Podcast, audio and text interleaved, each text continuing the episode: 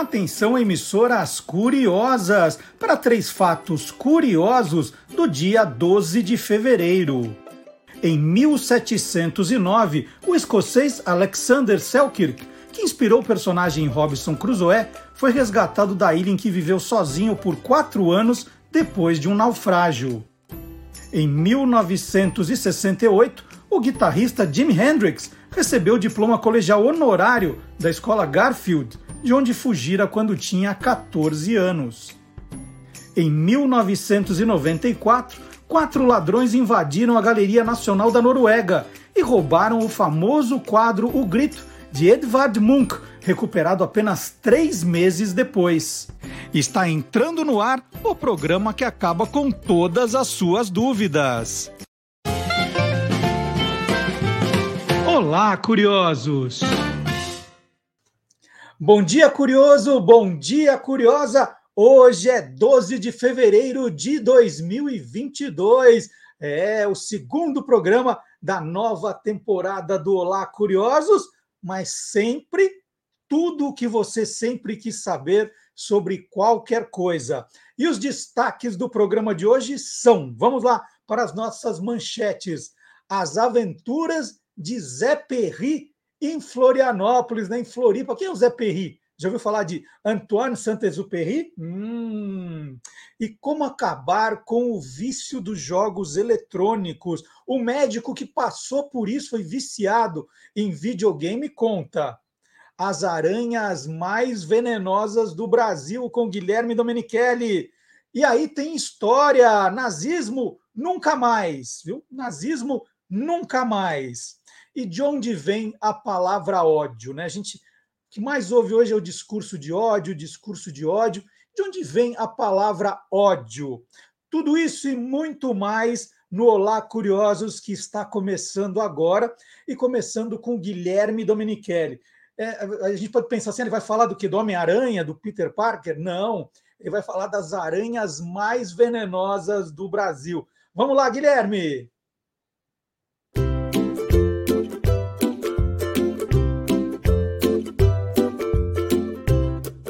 Soltando os Bichos, com Guilherme Domenichelli.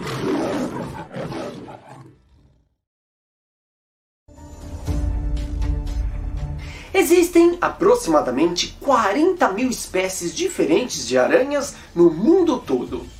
E sempre que encontramos alguma em casa ou no jardim, ficamos com dúvida se ela é venenosa ou não. A maioria é venenosa sim. Isso porque elas são animais predadores e usam seu veneno para caçar suas presas. E eu separei para vocês as espécies brasileiras mais venenosas. Vamos ver. Aranha marrom. Existem algumas espécies de aranhas marrons que são bastante perigosas para as pessoas. E no Brasil, duas delas causam diversos acidentes. São espécies pequenas que não passam de 4 centímetros. Os acidentes acontecem principalmente quando elas são pressionadas contra o corpo dentro das roupas. Viúva marrom. O veneno dessa aranha é tóxico para as pessoas, mas bem menos potente do que o veneno de sua prima, a viúva negra. São aranhas bem pequenas, mas embora minúsculas, temos que ficar atentos com essas pequenininhas, já que elas costumam viver perto das casas. Viúva negra a viúva negra é uma das aranhas mais conhecidas do planeta. É uma aranha pequena que mede perto de um centímetro, tem pernas longas e finas. Tem cor preta e o abdômen vermelho. O veneno da viúva negra é muito tóxico para as pessoas. Ele ataca o sistema nervoso, provocando dores musculares muito intensas. Armadeira são aranhas venenosas de maior tamanho no mundo, podendo medir 20 centímetros com as patas abertas. Além de armadeira, também recebe os nomes de aranha-macaco ou aranha de bananeira. Não vivem em teias e durante o dia se escondem em lugares escuros, como buracos no solo, debaixo de madeiras e pedras, ou entre folhas largas de algumas plantas, por exemplo, bananeiras. Sua picada causa dor intensa e imediata no local que fica vermelho com suor e inchado, podendo apresentar dormência. E para evitar acidentes, devemos manter os jardins e quintais limpos, sem acúmulo de entulhos, madeiras e lixos domésticos. E lembre-se, em qualquer acidente com animais peçonhentos, deve-se procurar imediatamente socorro médico. E na próxima segunda-feira, 14 de fevereiro, grande parte do mundo comemora o dia de São Valentim, né? o Valentine's Day, que é o dia dos namorados. No Brasil, nós adotamos o dia 12 de junho, mas nós somos uma das poucas exceções no mundo. Né? O dia dos namorados, efetivamente, na maioria dos países, é agora segunda-feira, o Valentine's Day. E a gente acaba né, sempre aproveitando é, todo dia a dia de demonstrar amor, afeto, carinho, e a gente aproveita a data, às vezes, para comemorar também, né? Por que não? É, e o, o, as frases do Pequeno Príncipe, do livro Pequeno Príncipe, sempre chamam a atenção dos casais de namorados. Peguei uma aqui, por exemplo, que é linda, que é linda. É, nós pegamos essa, essa arte do, da página Filosofia Incerta. Se tu vens, por exemplo, às quatro da tarde, desde as três eu começarei a ser feliz. E essa frase no livro de Antoine Saint-Exupéry continua, né? Às quatro, então, estarei inquieto e agitado, descobrirei o preço da felicidade. Mas se tu vens a qualquer momento, nunca saberei a hora de preparar o coração. Então, são frases maravilhosas do Pequeno Príncipe. E na véspera, então, do Valentine's Day, o Pequeno Príncipe é a nossa inspiração para a primeira entrevista de hoje.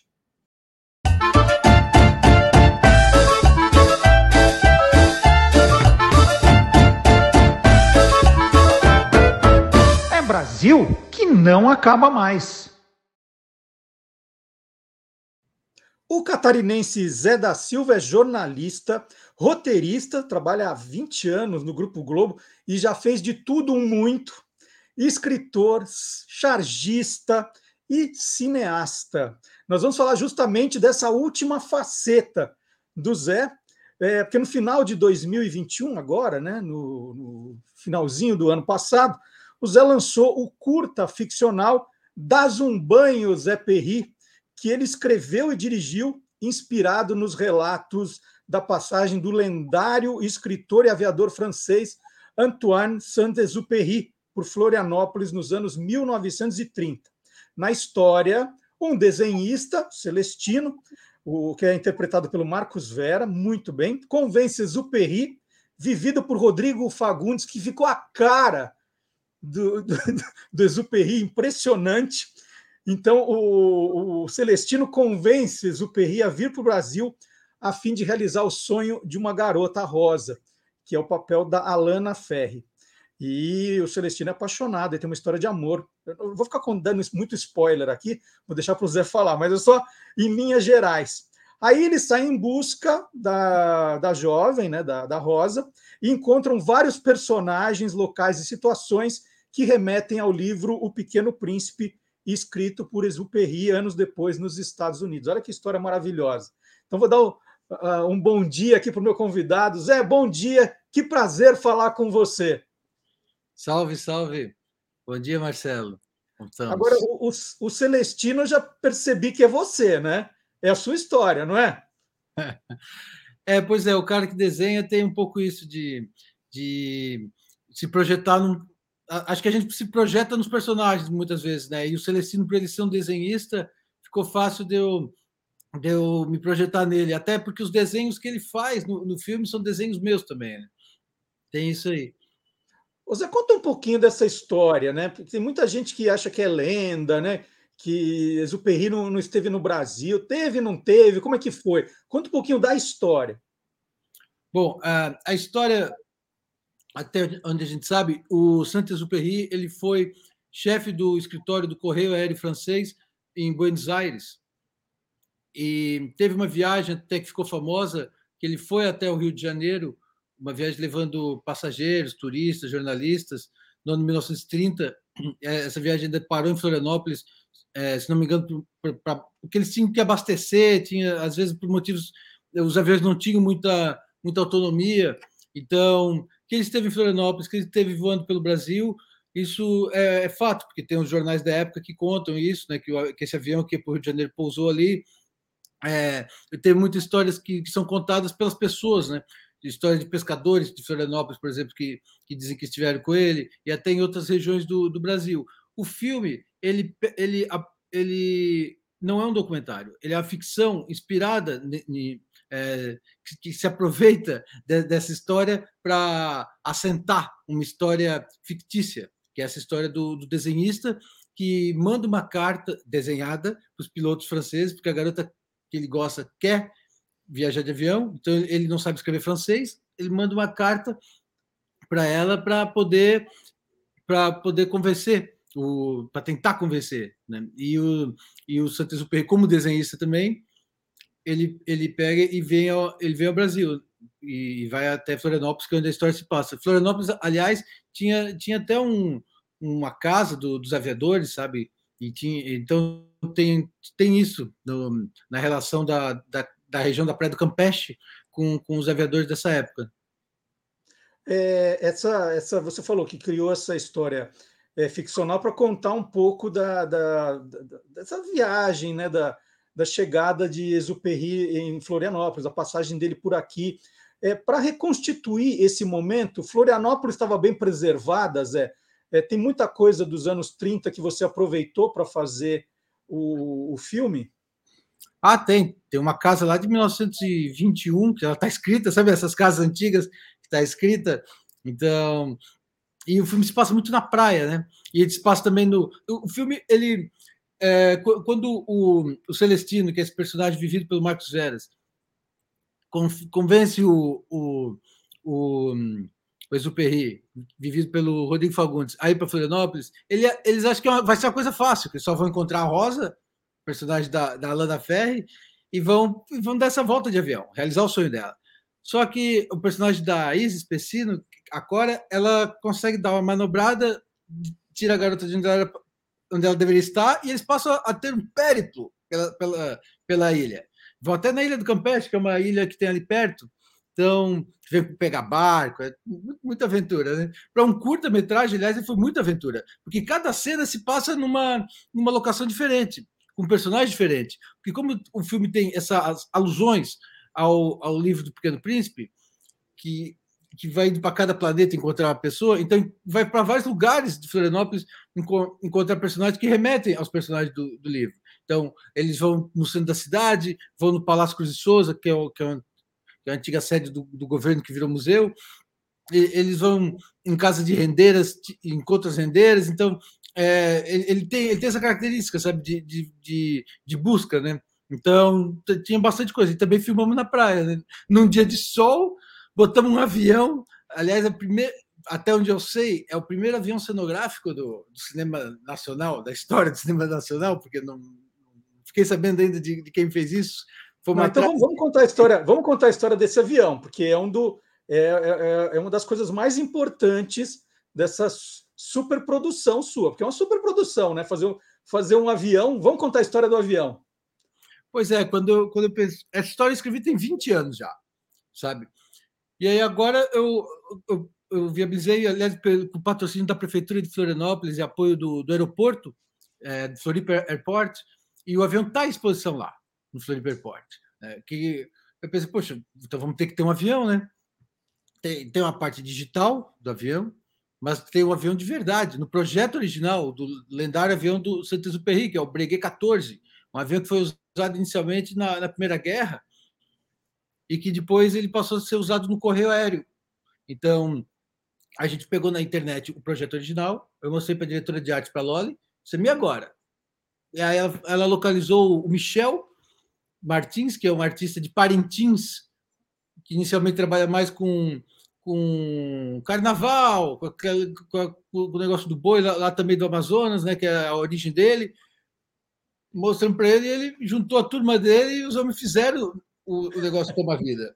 Então, tinha isso. Então, tinha muito isso da, da gente ir, ir, lá, olhar, é, pessoal da, das produtoras associadas, né? Porque o, o, projeto ele é da, da Diplomata Filmes, que é Marcos Veras, o, o Dino Cantelli, que estão comigo nessa, a Filmes, da Loli e do Marco, que, aliás, a Loli, essa, a diretora de arte, ganhou agora o prêmio de melhor documentário no festival em Nova York, o filme que ela fez sobre o, o fundador da revista Newsweek, né? E o pessoal da Estúdio de Ideias também, que é uma produtora de Florianópolis, que está mudando a cara lá da, da, cidade com as artes deles, que é a Marina e o Arturo. A gente ficou todo dia lá com, com o Michel, vendo esse avião tomando forma, né? É, no, no, lugar lá, lá, em Florianópolis. Então, meio, tinha esse negócio, né? Porque, é, como eu falo, às vezes quando você vai ser independente, uma coisa que eu aprendi uh, antes de começar a trabalhar na, na TV, porque na TV, na, na, Globo, eu como roteirista, a gente tem muita estrutura, né? mas quando você vai ser independente, você depende de muita gente. Uhum. Isso, isso, é uma coisa que eu já tinha aprendido quando eu fui fazer revista em quadrinhos no, nos anos 90 sabe? Porque você depende pra caramba, porque você depende dos caras do, do, do, avião, você depende do, da, daquele, daquela roupa do Santos Superri que tá para chegar de um brechó de São Paulo, você depende do cara da, da, da, da, da computação gráfica, o Maurício, do Estúdio Consequência aqui do Rio, amigo meu, sabe? Então, é muito, muito depende muito da gente para a coisa dar certo. O, o Ashton Wells que até falava, né? Que para você fazer um quadro, você precisa de um pincel. Para você fazer um texto, você precisa de uma caneta. Para você fazer um filme, você precisa de um exército. É, mas só, só para entender, o Michel veio de Parintins e ficou trabalhando aqui com um monte de gente, foi isso? É, aqui não, em Florianópolis, né? Isso. É, o, o Michel, ele tem uma vida meio é, nômade. Então, ele, ele já já estava pelo sul. Ele, ele sempre tem um trabalho em alguma cidade, tipo, ele tem trabalho também em parques de, de diversão, parque, por exemplo, parque aquático, ele faz um tubarão, uhum. sorrisinho, ou então, vai, agora no, no Natal ele estava no Espírito Santo fazendo é, uma decoração para uma cidade, então tem, ele tem isso, sabe? É, é da característica de, desse tipo de, de trabalho artístico que ele faz, sabe? E no fim ficou perfeito, porque a gente pintou é, o, o, avião, a gente pegou esse projeto é, é dos anos 10, né? 1900 15, acho. É, aliás, a Mônica Cristina, que é uma pesquisadora que, que, que, estuda muito a história dos aviadores, em particular do Saint-Exupéry por Florianópolis, ela ajudou muita gente, né? Ela está junto do projeto, assim, de, de para a gente não, fazer uma coisa que não, não fosse a, o, o, o, correto, né? O que batesse, é uma ficção, mas tu tem que ter um certo respeito pelo, pelo, pela história, né? Pelo tipo de avião que era, tudo isso que me chamou a atenção, até falei na apresentação aqui, é que o Rodrigo Fagundes ficou muito parecido com as fotos que eu, que eu costumo ver é, de Sanders Perry. É, vocês escolheram ele de propósito pela semelhança ou teve um trabalho aí de, de fazer ele ficar mais parecido, Zé? Não, o Rodrigo é um grande amigo que é, mora aqui perto de casa, a gente, a gente já trabalhou junto na novela Pega Pega, da, da Cláudia Souto, né? E agora vamos trabalhar também na Cara e Coragem, estamos escrevendo, que ele vai, estar no elenco. É, ele ele estava muito perto, mas engraçado que eu não tinha, eu estava sofrendo, eu estava pensando quem é que vai fazer o Saint-Exupéry, rapaz. Aí comecei a pensar quem pode ser. Aí, comecei, aí eu olhei, o Rodrigo postou uns, uns stories, aí eu comecei a olhar ele diferente. Peraí, o homem rende o Saint-Exupéry sim. Aí comecei a pegar as fotos de um e do outro, opa, opa, olha aqui, Veras, você pro Veras, olha aqui, Dino. Aí a galera da produção começou a dizer, realmente, eu fui lá no Rodrigo, disse, Rodrigo, olha, tem um convite para você. E na época a gente estava na pandemia, tinha Covid, o, Rodrigo teve problema na família, de Covid, então ele está até querendo sair de casa um pouco. Ele disse: Zé, vamos embora, vamos embora, vamos fazer. É, para ter uns outros ares também. É, nós fomos em Florianópolis, ficamos, as filmagens todas aconteceram em menos de uma semana, deu tudo super certo, porque ainda tinha aquele negócio de você ficar olhando se ia dar sol, se não ia dar sol. Então, aí conseguimos a, a, o, uniforme muito parecido com, com o dos aviadores. E o, e o, Rodrigo é demais, é, trabalhar com ele. O, o, o Rodrigo ele, ele, é incrível, porque ele, ele conseguiu dar uma cara de aventura ao filme sabe? Tem isso, parecia que estava nos Goonies, sabe? Ele, ele, conseguiu dar isso, porque tem, tem esse negócio, a gente às vezes tinha cena no barco, tem cena no avião, tem, tem cena na, numa ilha deserta, sabe? Então ele, ele conseguiu trazer isso, sabe? Foi, foi muito bom. Zé, é, você contou já onde as pessoas podem ver o avião, né? Que está lá no, no Floripa Airport. Quem descer ou embarcar lá vai, vai, vai ter a chance de ver. E, e, e onde a gente pode ver o curta, né? É, é, das Umbanhos é Perri. É, já tem alguma plataforma? Eu vejo nas suas redes sociais que as pessoas te perguntam muito isso. Falei, deixa eu aproveitar, já conto para todo mundo. É, o, o curta-metragem ele tem uma característica que ele tem que ficar um tempo sem ser exibido para poder pa participar de alguns festivais. Uhum. Então a gente está tentando escrever ele em alguns festivais que tem e, e alguns têm essa característica, né, de, de, dizer que não, não pode ter sido exibido ainda comercialmente ou, ou numa TV aberta, por exemplo, ou numa plataforma grande. Então a gente está dando uma segurada proposital por algum, acho que até março, abril, para isso. É, e aí depois vamos, vamos botar na, nas redes, no, no, no, Instagram no Facebook, tem o perfil oficial do filme, que é Das Um Banho, Zé, arroba Das Um Banho Zé. O Das Um Banho, aliás, é uma gíria de Florianópolis, que ela quer dizer é, mando bem, sabe? E Zé Perri é o apelido que os pescadores davam ao Saint-Exupéry em, em Florianópolis, é um apelido que ficou, né? porque tem, tem isso, né, de, de remeter não, aliás, de remeter não só ao, ao que o ao que os pescadores, os moradores de Florianópolis têm do, no imaginário deles do, da, da presença do Saint-Exupéry por lá, o, o, filme, e ele também remete o, a obra não só no, no texto, por exemplo, tem, tem desenhos do, do, do filme, do, do, livro Pequeno Príncipe, que eles inspiraram o, o filme, não só a gente fazendo tomadas, mas, mas até a gente, por exemplo, a, o desenho do muro, a gente fez um muro igual ao, ao que tem no, no, livro do Pequeno Príncipe, sabe? Uhum. Então, tem, tem isso também. Só, só que o muro não está à exposição no aeroporto. Vamos, vamos colocar. O Zé mandou para a gente um teaser do, do curta. Vamos ver agora. E tem mais perguntas para você. Vamos, vamos rodar. Queres namorar comigo então? Eu quero dar uma volta de avião. Não conheço nenhum piloto. Rosa,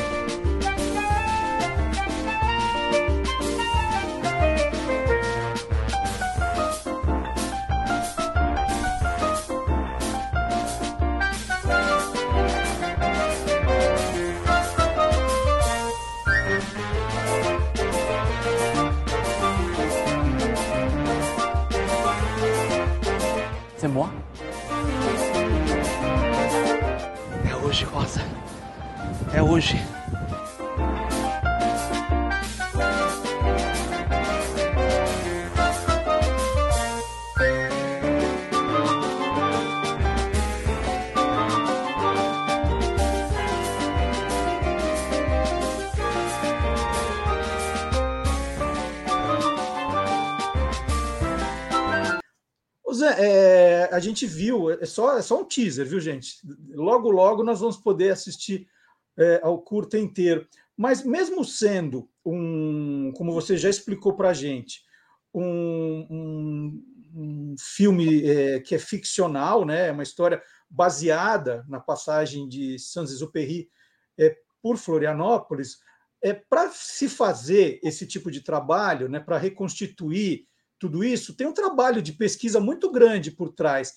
Você conversou com esses personagens que, que, que de alguma forma conviveram é, rapidamente com ele no Brasil? Como é que é a, a pesquisa, mesmo que ela não vá aparecer, mesmo não sendo um documentário? Ah, sim, teve isso. Por exemplo, tem uma cena que se passa no, no escritório do, do, do, do Correio Aéreo Francês em Buenos Aires, onde, onde o Saint-Exupéry trabalhava. Então, tivemos que reconstruir esse, esse, esse ambiente. Então, tinha muitas questões, tipo, poxa, que material que eles usavam? Tem telégrafo, não tem telégrafo? Qual é a roupa que eles usavam? Sabe? Então, nós tivemos que fazer isso. A, a Loli, na diretora de arte, ela, ela conseguiu reconstruir, assim, ficou, ficou... Aliás, ficou do jeito que eu desenhei no storyboard também, aproveitando que eu desenho, né? Fiz isso. É, a, a, o Instituto Getúlio Manuel Inácio, que é, o, que é um pescador, é, é, um, é um rancho de pescadores, um instituto cultural, que é um rancho de pescadores que tem na Praia do Campeche também, ele ajudou muito é, com, com, as histórias deles. é, é que, que, que, que ele remetia àquela época, a pesquisadora Mônica Cristina, que ela, é, ela é a tradutora dos livros do Saint-Exupéry para a Companhia das Letras, até no, no, Brasil, ela ela ajudou muito também, sabe assim, a, a gente vê como, como é que era, é, por exemplo, a gente tem as rendeiras de, de Bilro, que na, no, no, filme, que é uma, uma forma de fazer renda típica de Florianópolis, que elas fazem numa almofada, como é, como é, que, como é que era esse trabalho delas naquela época, sabe? Então, a, a gente teve que olhar muito isso tudo, de, de figurino, de, de, é, de costumes, botamos até música típica daquela época, sabe, que, que tinha. Então, a, a música, aliás, é, foi composta pelo Tomás Gonzaga, do, do, Rio de Janeiro, que já foi até indicado ao, prêmio Shell uma vez, o trabalho dele no teatro, e tem também composições do Luiz Henrique Rosa, que é um cantor catarinense que eu achei coerente botar, é, que nos anos 60 ele, ele esteve nos Estados Unidos, tocou lá com os Tanguetes, fez disco junto, e depois com Liza Minelli, e ele é um, é um cara que os discos dele, muitos, muitos discos dele nem foram lançados no Brasil, foram lançados só lá fora. Ainda bem que no Spotify hoje o cara pode, pode ver nas plataformas e também no, no filme. Zé, agora deixa eu só sair um pouquinho da, desse cenário né, do, da aviação que eu te conheço já há bastante tempo e o nosso primeiro contato foi por causa de um, de um livro que você já escreveu há bastante tempo, eu eu não sei exatamente o ano, mas que acaba de ser é, publicado uma terceira edição, né? no final do ano também, quase ao mesmo tempo do lançamento do seu filme, você publicou, né? você fez o lançamento da terceira edição do livro Histórias que a Bola Esqueceu, a incrível trajetória do Esporte Clube Metropol, de Criciúma, né, que é a sua cidade natal. Você é cidadão, você é uma das principais é, personalidades da cidade. E, e tem aí, é um, é um, time que tem uma história muito curiosa. Eu queria só que você desse uma pincelada para o nosso seguidor aqui de, dessa história, o que foi o Metropol, que importância teve para o futebol catarinense e brasileiro. Ah, o Metropol saiu agora a terceira edição, o até com o prefácio do, do Juca Kfouri, a primeira já tinha um prefácio do, do Rui Castro. É uma Metropol é uma história que eu conheço bem porque meu pai viveu, porque é, é um time que foi criado, é um time que foi fortalecido para abafar uma greve de mineiros de carvão. No ano de 1959, em Criciúma, era uma cidade onde os mineiros viviam em vilas operárias que não tinham água, não tinha luz, não tinha energia, é, não, não se usava capacete na mina, e, e aconteciam muitos acidentes, e, e eles fizeram uma grande greve na maior carbonífera do Brasil na época, que era a carbonífera metropolitana. E para abafar essa greve, o, o Dite Freitas, que era o patrono do virou patrono do time, ele teve uma ideia que foi pegar o time amador ligado ao a, a carbonífera e, trazer grandes jogadores do, do Grêmio, trouxe cara do Botafogo também, do, do Paraná, e fez um timaço que foi cinco vezes campeão estadual, fez uma das maiores discussões do time brasileiro pela Europa até hoje, em 62. Ganhou do Grêmio naquela Taça Brasil que tinha, do, eliminou, e, e, e os times dos campeões do Paraná também. E até rogou uma maldição de 20 anos no Botafogo, quando, quando o Metropol fechou a porta, em 69. E com isso tudo, abafou o o clima de greves. Os mineiros passaram a ser orgulhosos da cidade está aparecendo no, nos jornais da Europa, nos jornais da Alemanha, do, do que e esqueceram a, as reivindicações, sabe? Poxa, o time foi lá fazer o gol de bicicleta contra o La Corunha, vai ficar aqui pleiteando seus, seus, suas reivindicações, sabe? E, e, tinha coisas muito curiosas. Tinha, por exemplo, o padre que era que era torcedor do time, sentava no, no, no banco de reservas, viajava com o time, ganhava faixa de campeão, sabe? E tem, tem muitas histórias incríveis. Tem tipo, na, na, Europa, por exemplo, quando eles estavam lá, teve um jogador que disse: Ah, eu quero voltar, meu filho nasceu. O jogador tinha bebido, né? De madrugada acordou o Dite Freitas, disse: Ah, eu, eu quero voltar porque meu filho nasceu, eu quero ver ele, meu filho vai jogar na seleção. E, poxa, na hora é um pai bêbado, né? Vai dormir, rapaz. E aí o filho jogou na seleção mesmo, que era o, o Tato, ponta direita do, ponto esquerda do Fluminense, em, é, no, no, começo dos anos 80, né? Então, tem isso, o Metropol, ele movimentou isso, ele trazendo uma, foi uma coisa meio assim de também de futebol empresa, de marketing esportivo, na época em que esses termos nem existiam, sabe? Porque Criciúma era um lugar muito poluído de carvão. Eu, eu lembro que na quando eu morei lá, ainda tinha uma característica muito estranha, que era assim, quando, quando chovia, você sentia o cheiro de enxofre no ar, porque os dejetos da mina de carvão, a pirita, eles entravam em combustão com a água da chuva. Então, era, era esse tipo de lugar onde as pessoas viviam, mas tinha o metropol, que era, que era o que fazia com que a cidade aparecesse. E, e essa história, eu, eu saiu, saiu agora a terceira edição do livro, a primeira saiu em 96, né? E 96. aí. É, Te conheço é, faz tempo, hein?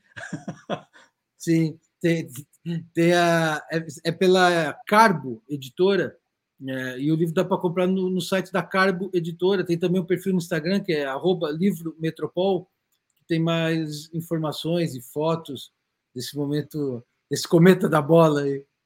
É, mas qual é, é, Você falou que seu pai tinha uma ligação com, com o time ou com a empresa. Qual era a ligação exatamente? Não, meu pai, na época, ele era mineiro de carvão. Uhum. Então, ele viveu bem. Tudo, tudo que acontecia, tudo que girava em torno do, do Metropol, é, porque ele mudou. É, ele tem isso, né? Acho que quando você vai pesquisar o futebol, muitas vezes, tão ou mais interessante do que as conquistas, é você ver o que, que aquilo está gerando. Né? Tipo, o que a seleção brasileira gerou para o Brasil na Copa de 70, qual foi o papel dela na, naquele momento da, da ditadura, sabe? Então, tem, tem muitas coisas dessas que a gente pode ver no, no futebol. E no caso do Metropol, teve isso. De, aliás, depois o, o, o dono do time se elegeu deputado federal, sabe? Então tem, tem muitas essas coisas do, do que, que futebol rende, o que, que futebol faz para a sociedade. E, porque na, na época teve isso. O, em vez de ser todos os mineiros contra todos os patrões, passou a ser os mineiros e os patrões de uma mina contra os mineiros e os patrões de outra mina, de outra mina, graças ao futebol. Eles uhum. começaram a se enfrentar. E uhum. aí o Metropole cresceu muito mais do que isso, né? E rendeu jogadores que foram parar em vários times do, do Brasil, tipo o Carbone, que depois virou técnico e jogou na seleção, o Nilson saiu do Metropol direto, pro, que era o principal craque do Metropol, saiu direto para jogar no Santos do, do, Pelé. Então tem, tem, tem, muito, tem muita história assim de, de também da, da, da vida de, daquela comunidade, né? Que era um pessoal que não tinha nada, sabe? Mas tinha um time. E isso dá, às vezes é o, é o suficiente né, para o pão em circo, para a magia do pão em circo acontecer. Muito bom. Então, o, o Zé já deu os caminhos aqui para quem quiser é, conhecer um pouquinho mais do, do filme. É, então, tá no Instagram das Um Banho Zé Perri. A gente vai colocar aqui embaixo para ficar mais fácil para todo mundo anotar. Ele falou também do arroba livro Metropol. E para quem quiser, todo dia dar uma olhadinha também nas charges que você faz, é, que esse também é, é uma outra faceta sua importante. Aí deve ter o seu pessoal. Onde é que a gente acha, Zé? Ah, eu posto mais no, no Instagram, que é o arroba Zé underline da Silva, com dois S. Inventei essa grafia dada a, a pouca originalidade dos meus pais ao me batizarem.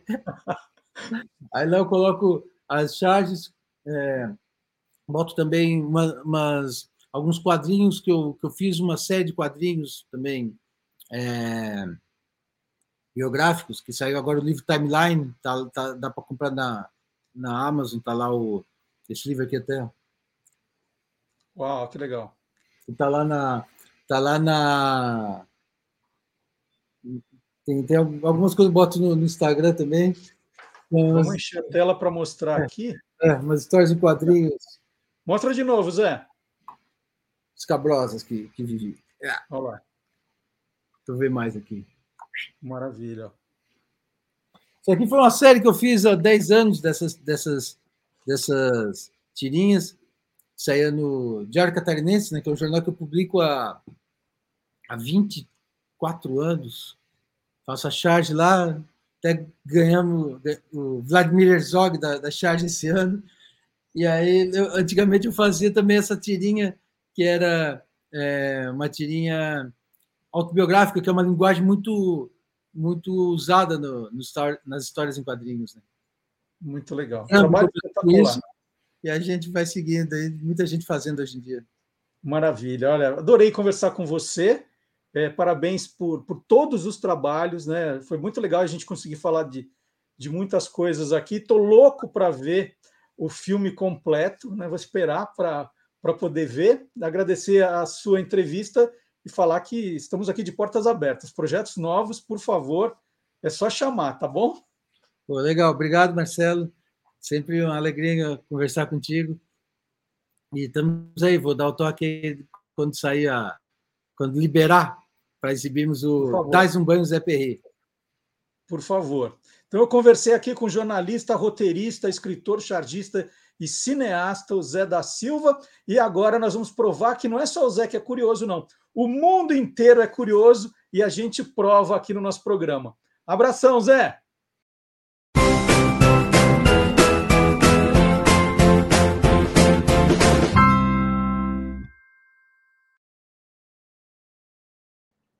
Agora é hora de provarmos que o mundo inteiro é curioso. A nossa viagem hoje é até a Alemanha.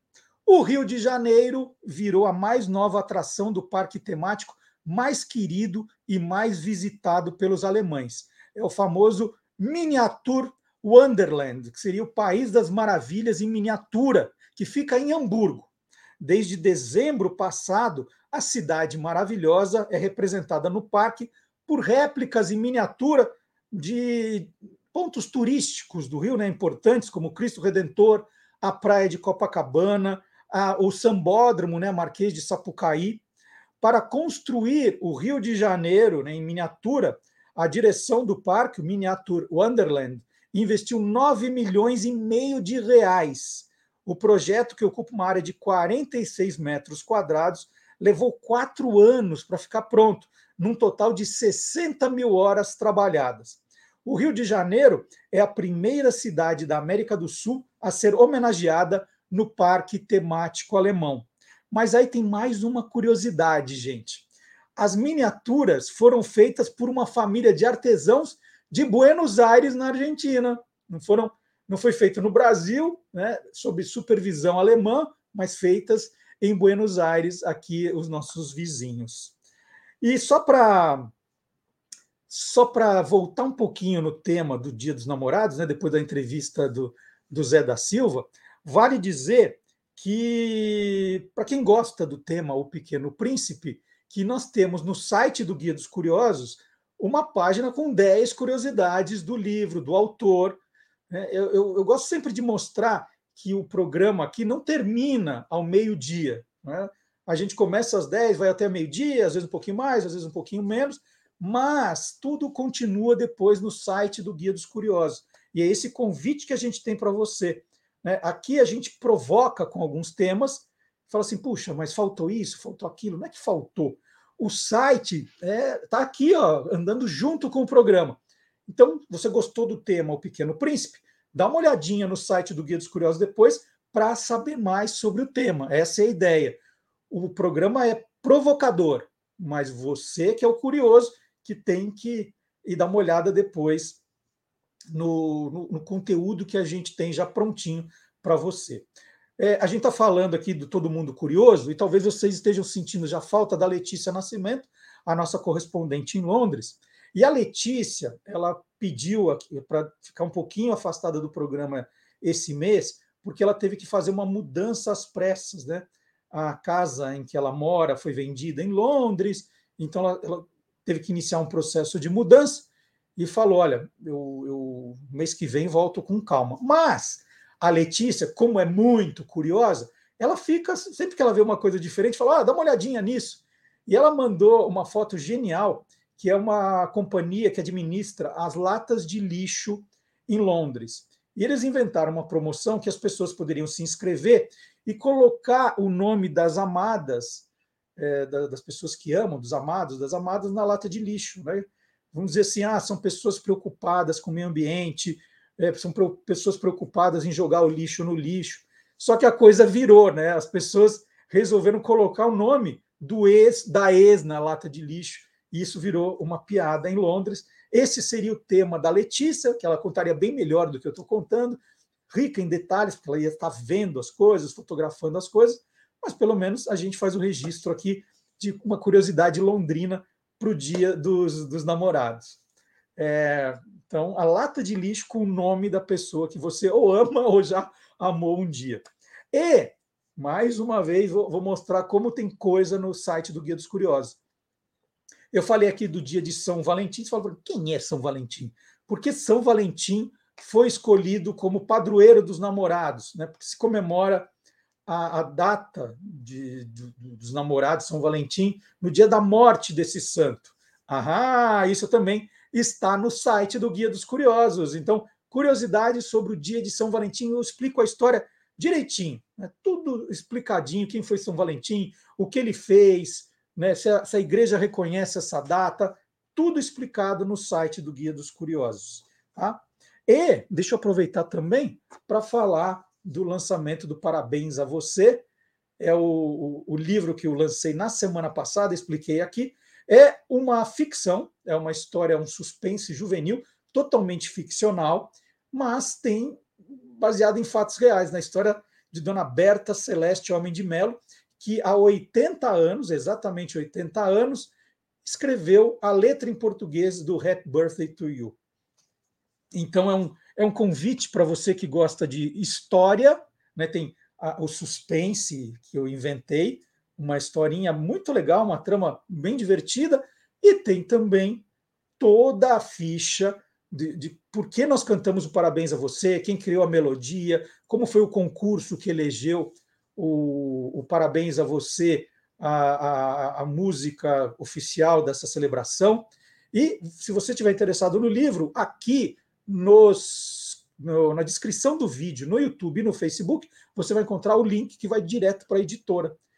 E, e, pode virar agora um cartão, um, é, de repente até para o Valentine's Day. Né? Parabéns a você, minha amada.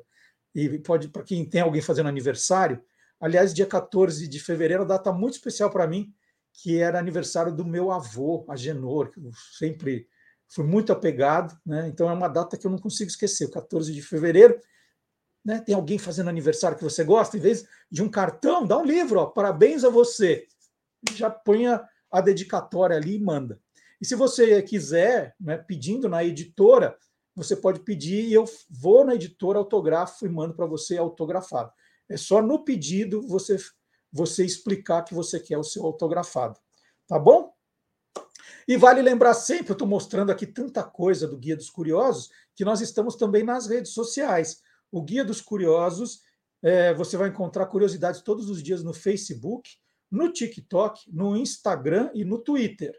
Então, sempre tem novidade diariamente. A gente não deixa você sem curiosidade nenhum dia. Sábado é a celebração, mas durante toda a semana você pode ali é, matar as suas curiosidades. E agora, essa semana, né, o assunto em destaque é a Semana de Arte de 1922, que está completando 100 anos. E aí vem uma pergunta, uma pergunta curiosa. Né? Olha só. A Semana de Arte Moderna de 22 durou mesmo uma semana? É, foi uma semana mesmo? E aí eu, eu respondi esse, essa pergunta para alguns canais que me perguntaram durante a semana, e eu peguei um vídeo para mostrar para vocês que história é essa da Semana de Arte de 22. Vamos conferir? A Semana de Arte Moderna durou cinco dias, entre 13 e 17 de fevereiro de 1922, mas nem todos os dias foram preenchidos com eventos oficiais. Depois da abertura na segunda-feira, dia 13, houve um dia sabático na terça. A programação voltou na quarta-feira, dia 15, e depois houve novo descanso na quinta, até o fim dos trabalhos, né? o encerramento oficial no dia 17, uma sexta-feira. E apesar do nome Semana de Arte Moderna, o evento teve apenas três dias de exposições né, no saguão do Teatro Municipal e de discursos e apresentações musicais no auditório do Municipal acompanhar as exposições, né, as apresentações da Semana de Arte Moderna, não era barato, não. Só mesmo a elite teve acesso ao municipal nos dias do evento. A própria Semana de Arte Moderna só aconteceu por causa do patrocínio de parte da elite cafeira da cidade, que patrocinou a organização. Apesar dos ingressos caros e desse patrocínio, a Semana de Arte Moderna de 22 não foi um sucesso financeiro. Muito pelo contrário, deu prejuízo. Bom, aí você fala, não, mas eu quero mais Semana de Arte 22, é um tema que eu adoro, né? Quero saber mais. Aham! Tá lá também no site do Guia dos Curiosos uma matéria sensacional, a Semana de Arte Moderna de 1922 de A a Z.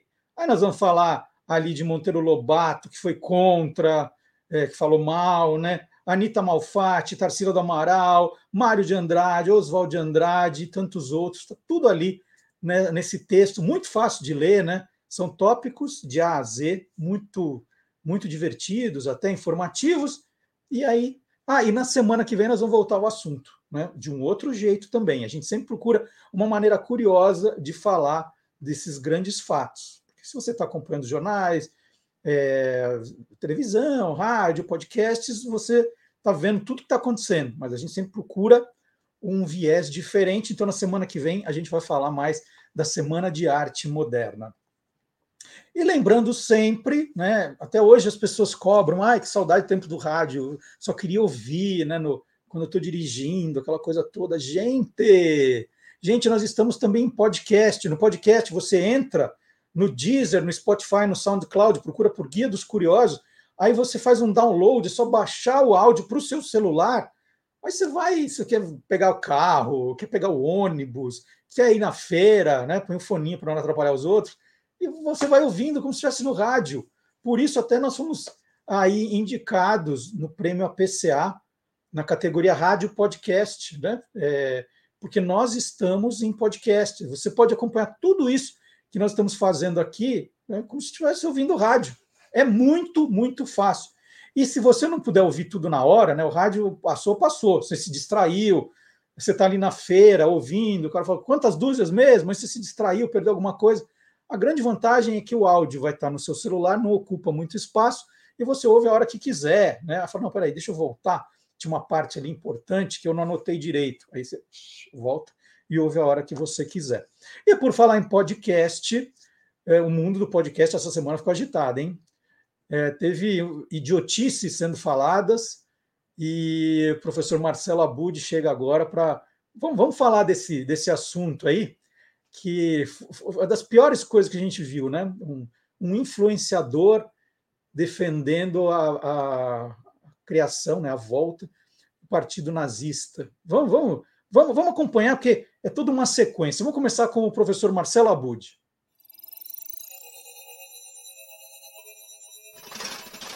Hoje pode.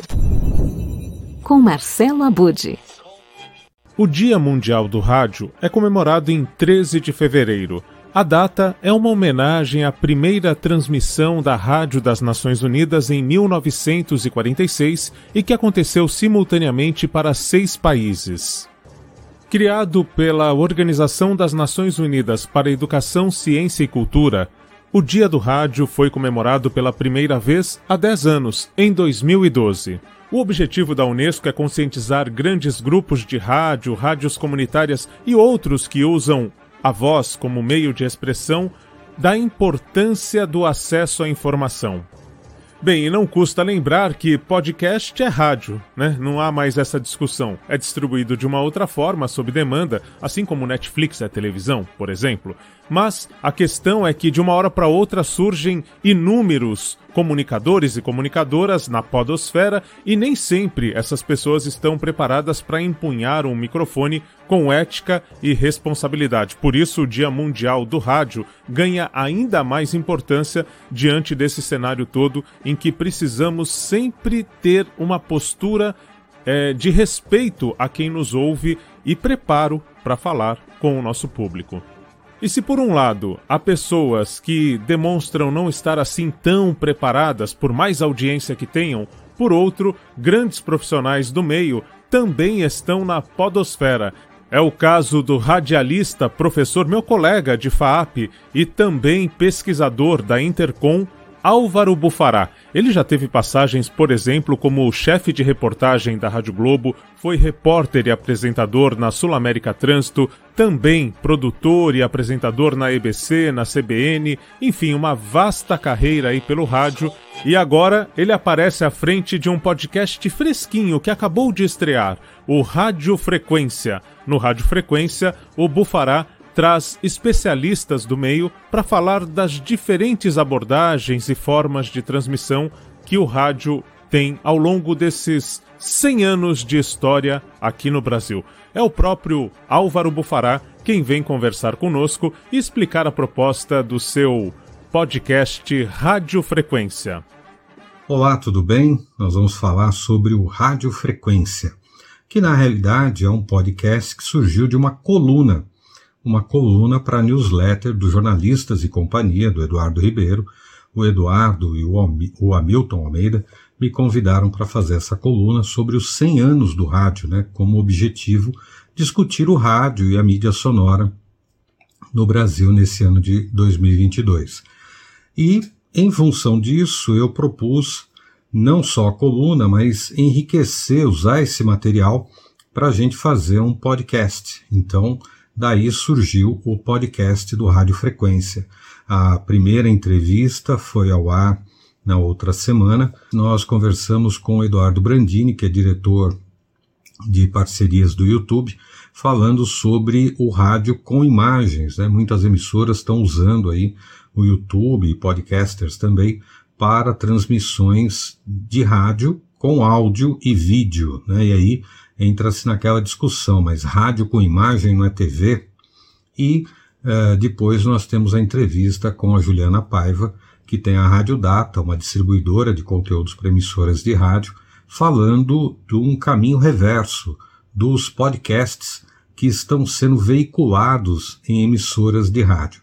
Enfim, a ideia dessa coluna e desse podcast é que nós possamos falar e discutir sobre rádio e mídia sonora em vários formatos, em vários perfis, com pesquisadores, especialistas, profissionais de rádio, profissionais que fazem uh, produtos relacionados a áudio, como audiolivros, uh, audioteatro e por aí afora. Né? A ideia é que a gente vá discutindo isso ao, ao longo desse ano de 2022, aproveitando o gancho aí desses 100 anos de rádio. O podcast Rádio Frequência com Álvaro Bufará está disponível no Spotify. Lembrando que para ouvir você não precisa ter conta e é de graça. Bom, semana que vem eu volto a sintonizar você com as novidades da Podosfera, o incrível universo dos podcasts.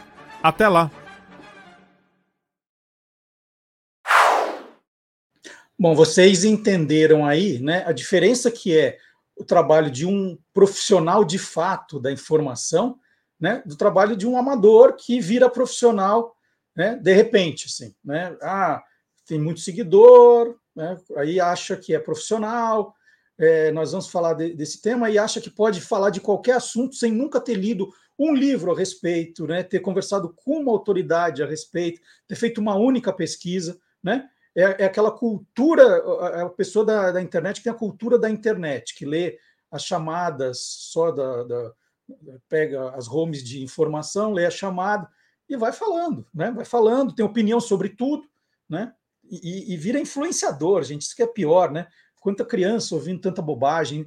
Aí foi a diferença entre amadorismo e profissionalismo, que o, que o professor Marcelo Abud falou. Agora vamos entrar na, na questão do, da liberdade de expressão, né, como eles, eles gostam de dizer, e dessa tal da, da volta né, do Partido Nazista. É, professor Vard Marques é um especialista nesse assunto e agora explica por que nazismo nunca mais.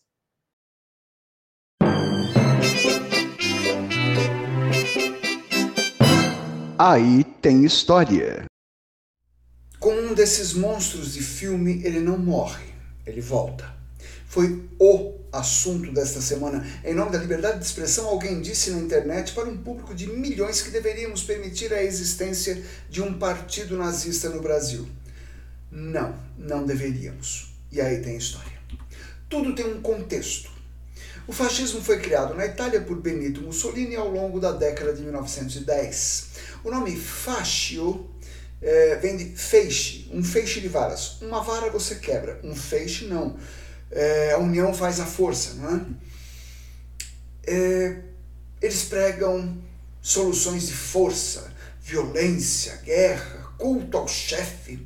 Tem muito machismo envolvido, muita testosterona, muito eu faço e aconteço, muito vamos voltar à glória de antigamente, temos uma missão histórica a cumprir.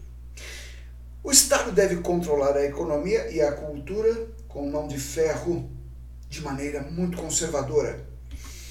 É a tal da extrema-direita que é ferrenhamente anti-marxismo, anticomunismo, antissocialismo, antiliberalismo, anti qualquer coisa que não seja o fascismo. Na Espanha era o franquismo, em Portugal era, era o salazarismo. O nazismo é o filho vitaminado do fascismo que incluiu no seu veneno as questões de supremacia racial, antissemitismo, o ódio irracional aos judeus. A pior combinação do mundo para eles era alguém que fosse um judeu marxista.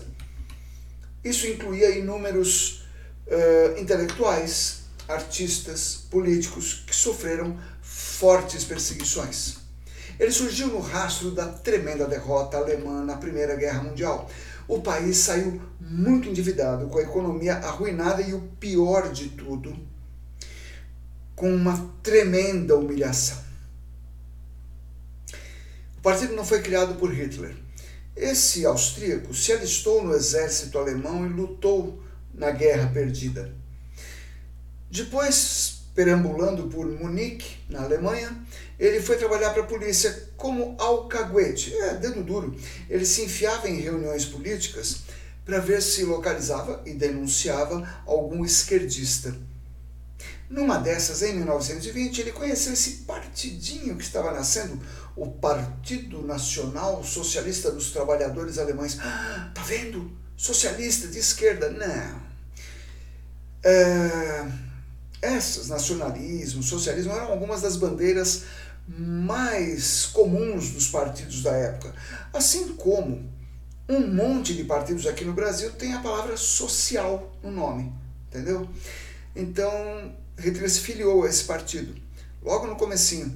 Ele era um cara muito carismático, um excelente orador, extremamente agressivo e prometendo aquelas coisas que eu falei agora há pouco, principalmente resolver o problema da humilhação do povo alemão. Em janeiro de 1933, chegou ao poder e eliminou a oposição, pois ela era cheia de, adivinhou, comunistas e judeus. O antissemitismo era comum em toda a Europa há séculos.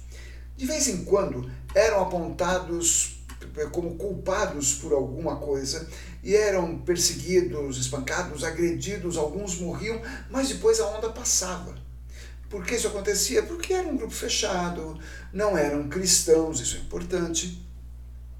E frequentemente eles tinham uma posição socioeconômica elevada. Muitos eram intelectuais, artistas, políticos, como eu disse agora há pouco, incomodavam. Hum? Só que para o nazismo, uh, no seu programa partidário, um programa de 25 pontos, é dito explicitamente que judeus não são cidadãos cidadão só quem for da raça alemã. Essa questão racial, raça humana, raça humana é uma só, mas eles acreditavam nisso e fizeram leis para isso. Judeus não tinham os mesmos direitos que os cidadãos. E começou a, começaram aí né, as perseguições, não é começou a perseguição, começaram várias perseguições é, em vários campos da vida social. É, e logo eles começaram a ser chamados de culpados do quê? De tudo que houvesse errado no mundo. E a regra é clara: quem está contra o ideal nazista tem que ser eliminado. Logo, eles começaram a ser comparados com pragas, tipo insetos, ratos, destinados ao extermínio. E não só eles, pessoas, mesmo alemães, que tivessem alguma deficiência eram um fardo para o Estado e começaram a ser discretamente assassinados. Capital industrial era aceito, financeiro não. As grandes indústrias apoiaram o partido. A grande imprensa conservadora apoiou o partido. Mais espaço para o nosso povo. Vamos invadir os outros países. Mão de obra barata para a indústria, populações conquistadas eram escravizadas. O mundo demorou a entender o que acontecia porque isso nunca tinha sido visto. Para deter o monstro foi preciso que sacrificassem cerca de 60 milhões de pessoas. Mas ele não morre. E temos que combatê-lo, sempre que ele aparecer, por mais inofensivo que pareça. Sempre. É isso. E quem quiser entender mais do assunto, né, aqui foi uma aula de seis minutos, mas tem muito mais a ser lido, a ser discutido. Não é também agora pegar seis minutos e achar que a gente resolveu toda a questão. Mas aqui são, são ponderações importantes para você procurar sobre o tema depois. O próprio professor Vard Marx fez um boletim recente aqui no Olá Curiosa sobre os brasileiros que lutaram do, do, do lado do nazismo. Então, essa reportagem também está em destaque no site do Guia dos Curiosos, né? guiadoscuriosos.com.br, para quem quiser saber mais. E recentemente, para quem quiser entender também mais, tinha uma minissérie na Globo, né, na Globoplay, que era Passaporte pela Liberdade, com a história do casal Aracide Carvalho Guimarães Rosa. Também nós fizemos uma reportagem no site do Guia dos Curiosos, né? é, o trabalho de luta contra o nazismo de dois brasileiros aí. Então, tem muito a ser lido, tem muito a ser lido. É, e tem mais, né? Eu tenho aqui até para mostrar, eu tenho aqui uma camisa do Vasco da Gama, é um time que eu tenho uma certa simpatia já desde criança, depois vou contar essa história. E o Vasco da Gama foi um time de futebol que lutou de uma maneira espetacular contra o nazismo também em 1942. É uma história que está completando 80 anos. Eu soube dessa história pelo site verminososporfutebol.com.br, site maravilhoso de histórias do jornalista cearense Rafael Luiz Azevedo. Eu ia contar aqui a história, mas falei, não, eu vou fazer o seguinte, eu vou pedir para o Rafael contar para a gente o, o, dia então que o Vasco da Gama, né, os torcedores do Vasco, também enfrentaram o nazismo. Vamos lá, vamos ver. Oi Marcelo, tudo bem? Prazer falar contigo de novo. Pois é, a história de pioneirismo do Vasco na inclusão dos negros no futebol brasileiro nos anos 20 já é bem conhecida, né? Mas existe uma outra contribuição do clube que também merecia ser resgatada. No final dos anos 30 para 40, o Brasil entrou na Segunda Guerra Mundial contra o nazismo e o fascismo. Aí, engajada, a diretoria do Vasco fez uma campanha para arrecadação de dinheiro para doar um avião à aeronáutica brasileira. Foi a Comissão Pro Avião, que conseguiu inclusive comprar logo foi dois. Em 1942, esses aviões foram entregues às Forças Armadas do Brasil, no intervalo de um jogo em São Januário. Na pintura dos aviões, inclusive, a cruz de malta do Vasco. Não se sabe ao certo qual foi o destino desses aviões em que batalha eles lutaram, eh, se resistiram à guerra, ou mesmo onde eles estariam hoje. Imagina aí a relevância de uma relíquia dessas, né? O hino do Vasco, que foi uma composição do Lamartine Babo depois, no final dos anos 40, diz assim: Tua estrela na terra a brilhar. Pois bem, a Cruz de Malta também esteve nos ares, né? Lutando contra a tirania. Essa e outras histórias estão disponíveis lá no Verminoso Futebol, que conta histórias curiosas do mundo do futebol, desse esporte que a gente tanto ama, e que o Marcelo Duarte tanto divulga aqui nos trabalhos dele. Eu sempre é, fico muito agradecido por esse apoio, tá? Valeu, Marcelo. Obrigadão. Um abraço.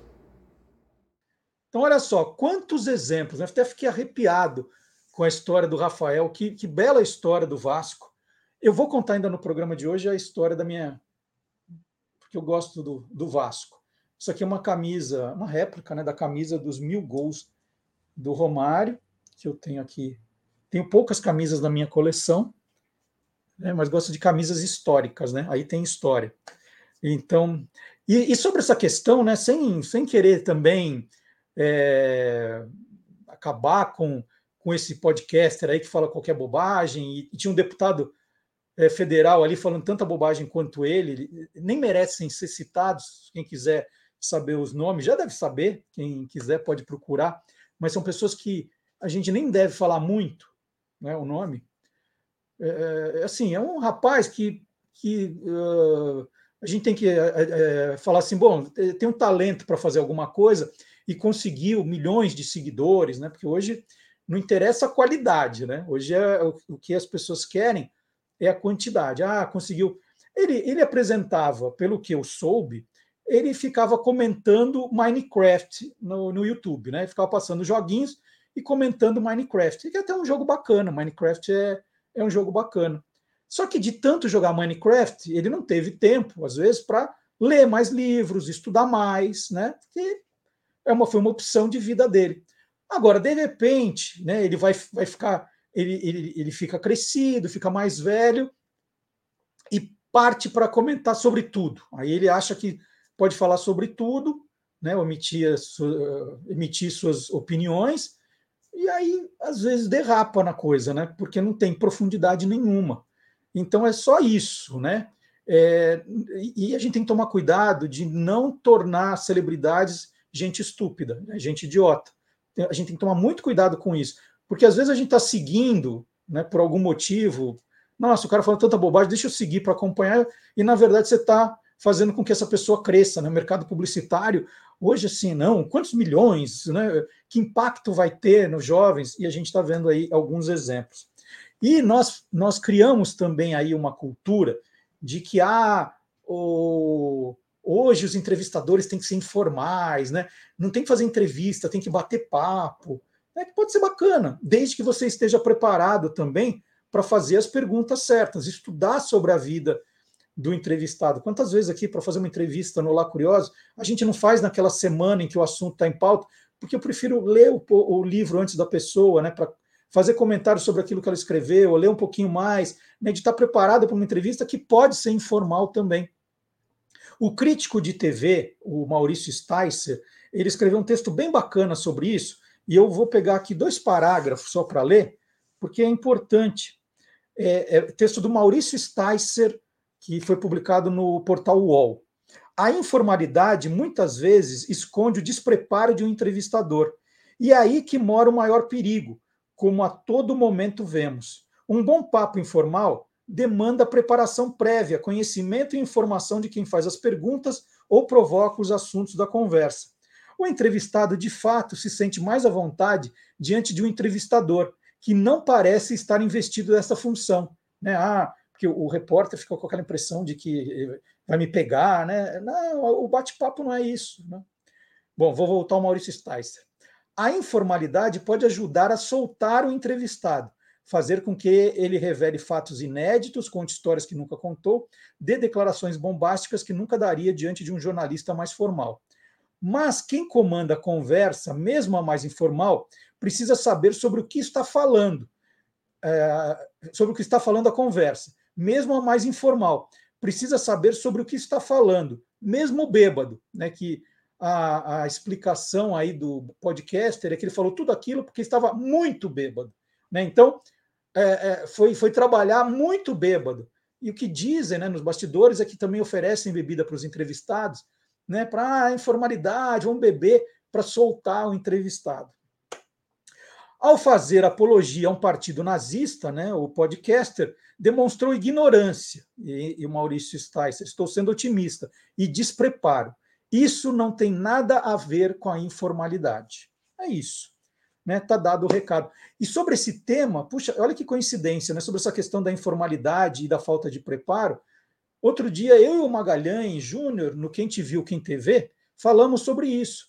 Então, em nome de uma informalidade, você não pesquisa, fala o que quiser. Ah, eu acho que foi tal coisa, eu, né? E fica por isso mesmo. Né? ninguém vai checar, ah, não, informal, bacana. Né? Então, muito cuidado, gente, muito cuidado. A gente está a gente tá indo para uma área perigosa.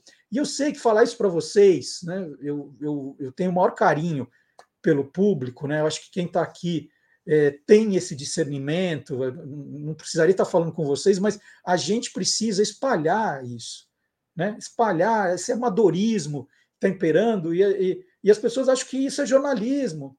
Né? Porque tudo bem, só não podemos tratar isso como jornalismo. Né? Não é, não é, não é. Informalidade, sim. A gente tenta aqui, quando vai fazer uma entrevista, né, fazer de um jeito mais curioso, divertido, né, para o entrevistado também ficar mais à vontade, mas sem fazer as perguntas né, necessárias. E sem querer embebedar entrevistado, sempre sóbrio fazendo as entrevistas. Então é isso, tá?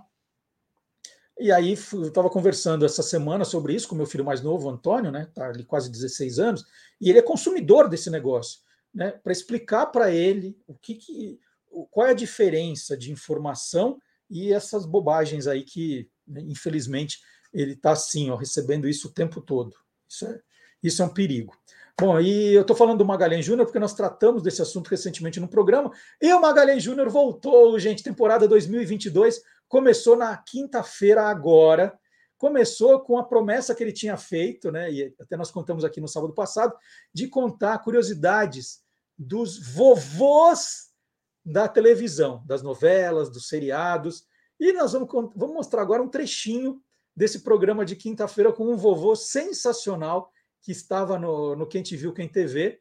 Quem quiser conhecer os outros, por favor, né? É, no canal do YouTube do Guia dos Curiosos, tem todos os programas, todos os Olá Curiosos, todos os Quem Te Viu, Quem TV, os quadros separados. São mais de 1.200 posts, então vocês têm assunto ó, para o resto da sua vida. Então fica o convite. Então vamos ver um pouquinho do Magalhães Júnior, vovô Magalhães Júnior, quem te viu, quem te vê.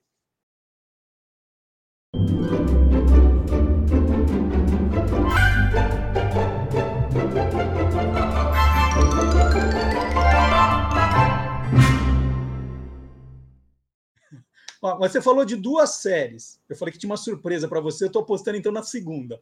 Vamos lá. Qual é a segunda? Qual, qual é o segundo seriado com vovô? Bom, a segunda, olha, foi uma série que eu adorava assistir. Ela marcou muito a minha época de pré-adolescente, né? Está saindo da infância, não é adolescente ainda, que era Os Monstros. Era uma sitcom. A série Os Monstros estreou aqui no Brasil no segundo semestre de 1965 pela TV Globo, já era TV Globo, TV Globo tinha deixado de ser TV Paulista, e logo foi um grande sucesso. E o avô da família era interpretado pelo ator Al Lewis, que era um vampiro, que se chamava Vovô. Vovô, olha, eu tenho vovô. Ele está com uma roupa de cientista aqui, porque esse, esse boneco veio com uma, uma daquelas cadeiras para você, cadeira elétrica. Então é ele manipulando uma cadeira elétrica. A cadeira não tenho mais, mas o vovô guardei aqui. Não, e ele está com a roupa de cientista porque tinha duas coisas que o vovô dos monstros tinha que eu achava muito legal. Um, é, que era o. Ele tinha um morcego de estimação chamado Igor, e ele tinha um laboratório né, no porão da casa, onde ele fazia ali os seus experimentos, é, sempre, digamos assim, vampirescos. Ô, Maga, mas o vovô então não tinha nome mesmo? Era vovô? É, olha, nunca, nunca se soube. Se ele tinha outro nome, um pré-nome, nunca se soube. Né? Era vovô e pronto. Às vezes, ele era chamado por alguém de fora da família de vovô monstro. Mas, mas isso era um erro, né? porque o sobrenome monstro, falava-se da família monstro, era do chefe da família. O sobrenome monstro era do Herman, que era o tipo Frankenstein, né? Uhum. que era interpretado pelo Fred Gwynne. O vovô, na verdade, ele era pai da mulher do Fred Monstro, que era a Lili, que era interpretada pela Ivone de Carlo. Então, ela também era vampira. Ou seja, o vovô tinha, se tinha algum sobrenome, deveria ser Drácula, né? Já que ele era vampiro e a filha também era vampira. Agora, como eu te falei, o vovô ele era muito engraçado. É, normalmente, ele, para mim, ele roubava as cenas, né? E principalmente quando ele, ele aparecia de cabeça para baixo, pendurado como se fosse um, um morcego, né? E lembrando que ele era muito bem dublado na, na segunda versão, porque a primeira versão de dublagem, que foi da AIC São Paulo, praticamente se, se perdeu. Mas na, na segunda versão, que era da Herbert Richards, ele foi muito bem dublado pelo Jefferson Duarte e depois pelo Arthur da Costa Filho. E esse programa foi dedicado aos vovôs, mas nós já fizemos é, o dia, o, o, as vovós da televisão também. É só procurar lá que está tudo, tudo registrado, tudo guardado.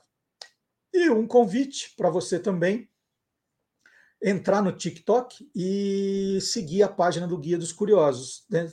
A gente está colocando vídeos aí de um minutinho no TikTok, no Instagram, com curiosidades de marcas, de empresas, de produtos, de objetos. Né? Tem curiosidade sobre tudo.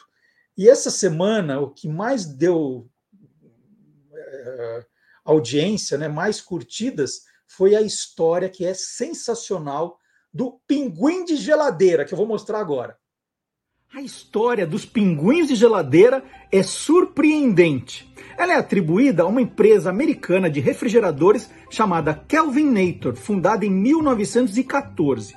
O nome é uma homenagem ao cientista britânico Lord Kelvin, responsável pela criação da escala Kelvin de temperatura. Bom, nos anos 1950, os refrigeradores não eram iguais aos atuais, não. Eles lembravam até aqueles móveis de guarda-louça, de guardar comida. E aí a empresa teve uma ideia, né, que era para diferenciar os refrigeradores desses outros móveis nas lojas. Eles entregaram aos vendedores estatuetas de cerâmica em formato de pinguim, que deviam ser colocados em cima dos refrigeradores, só para diferenciá-los. Os compradores acabaram gostando da ideia e, quando compravam o refrigerador, pediam para levar o pinguim junto. Então tá aí, você gosta de curiosidade assim, um minutinho, uma baita história, né? Essa história é muito, muito legal, Porque de repente a gente começa a colocar um pinguim em cima da geladeira, da onde, né?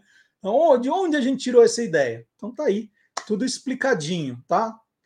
Informal e informativo, sempre. Ah, e se você gosta dessas curiosidades, né, ajude o curioso a pagar os seus boletos. Tá aqui o livro Guia dos Curiosos, edição fora de série lançado no final do ano passado, o primeiro Guia dos Curiosos, totalmente colorido, super ilustrado, 18 temas de curiosidades. Você deve ter um, um curiosinho aí na sua casa, né, para começar a se interessar pelos livros. Olha quanta gente começou a se interessar por livros graças ao Guia dos Curiosos. Então, também aqui na descrição do nosso vídeo no YouTube ou no Facebook, você tem o um link direto para comprar o livro e você pode pedir se comprar na editora o seu autografado, tá? Combinado? É, agora chegou a hora do Gilmar Lopes. O Gilmar Lopes, ó, em abril tem festa aqui, hein? 20 anos do E Tracinho Farsas. Nós vamos comemorar aqui, ó. vamos fazer um evento, hein, Gilmar? Então vamos lá para saber qual foi a pesquisa do Gilmar esta semana.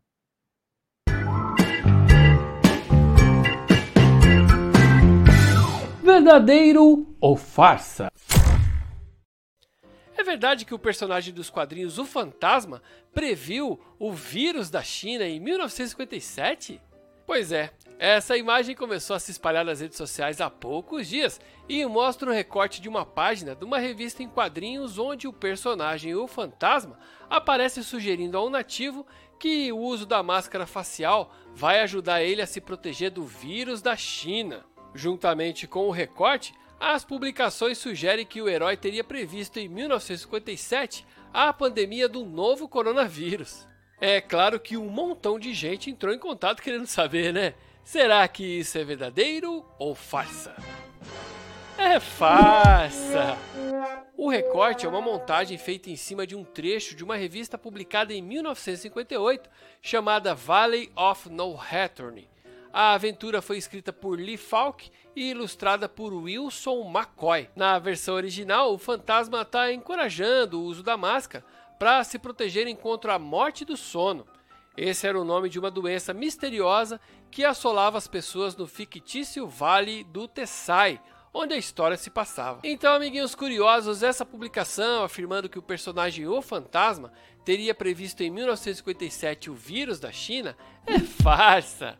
Na edição original, o herói pedia para que os nativos usassem máscaras para se protegerem da morte do sono, uma doença misteriosa que assolava o Vale do Tessai, onde a história se passava. E aí, você quer saber se o que está rolando na internet é verdadeiro ou farsa? Então entra lá no www.e-farsas.com.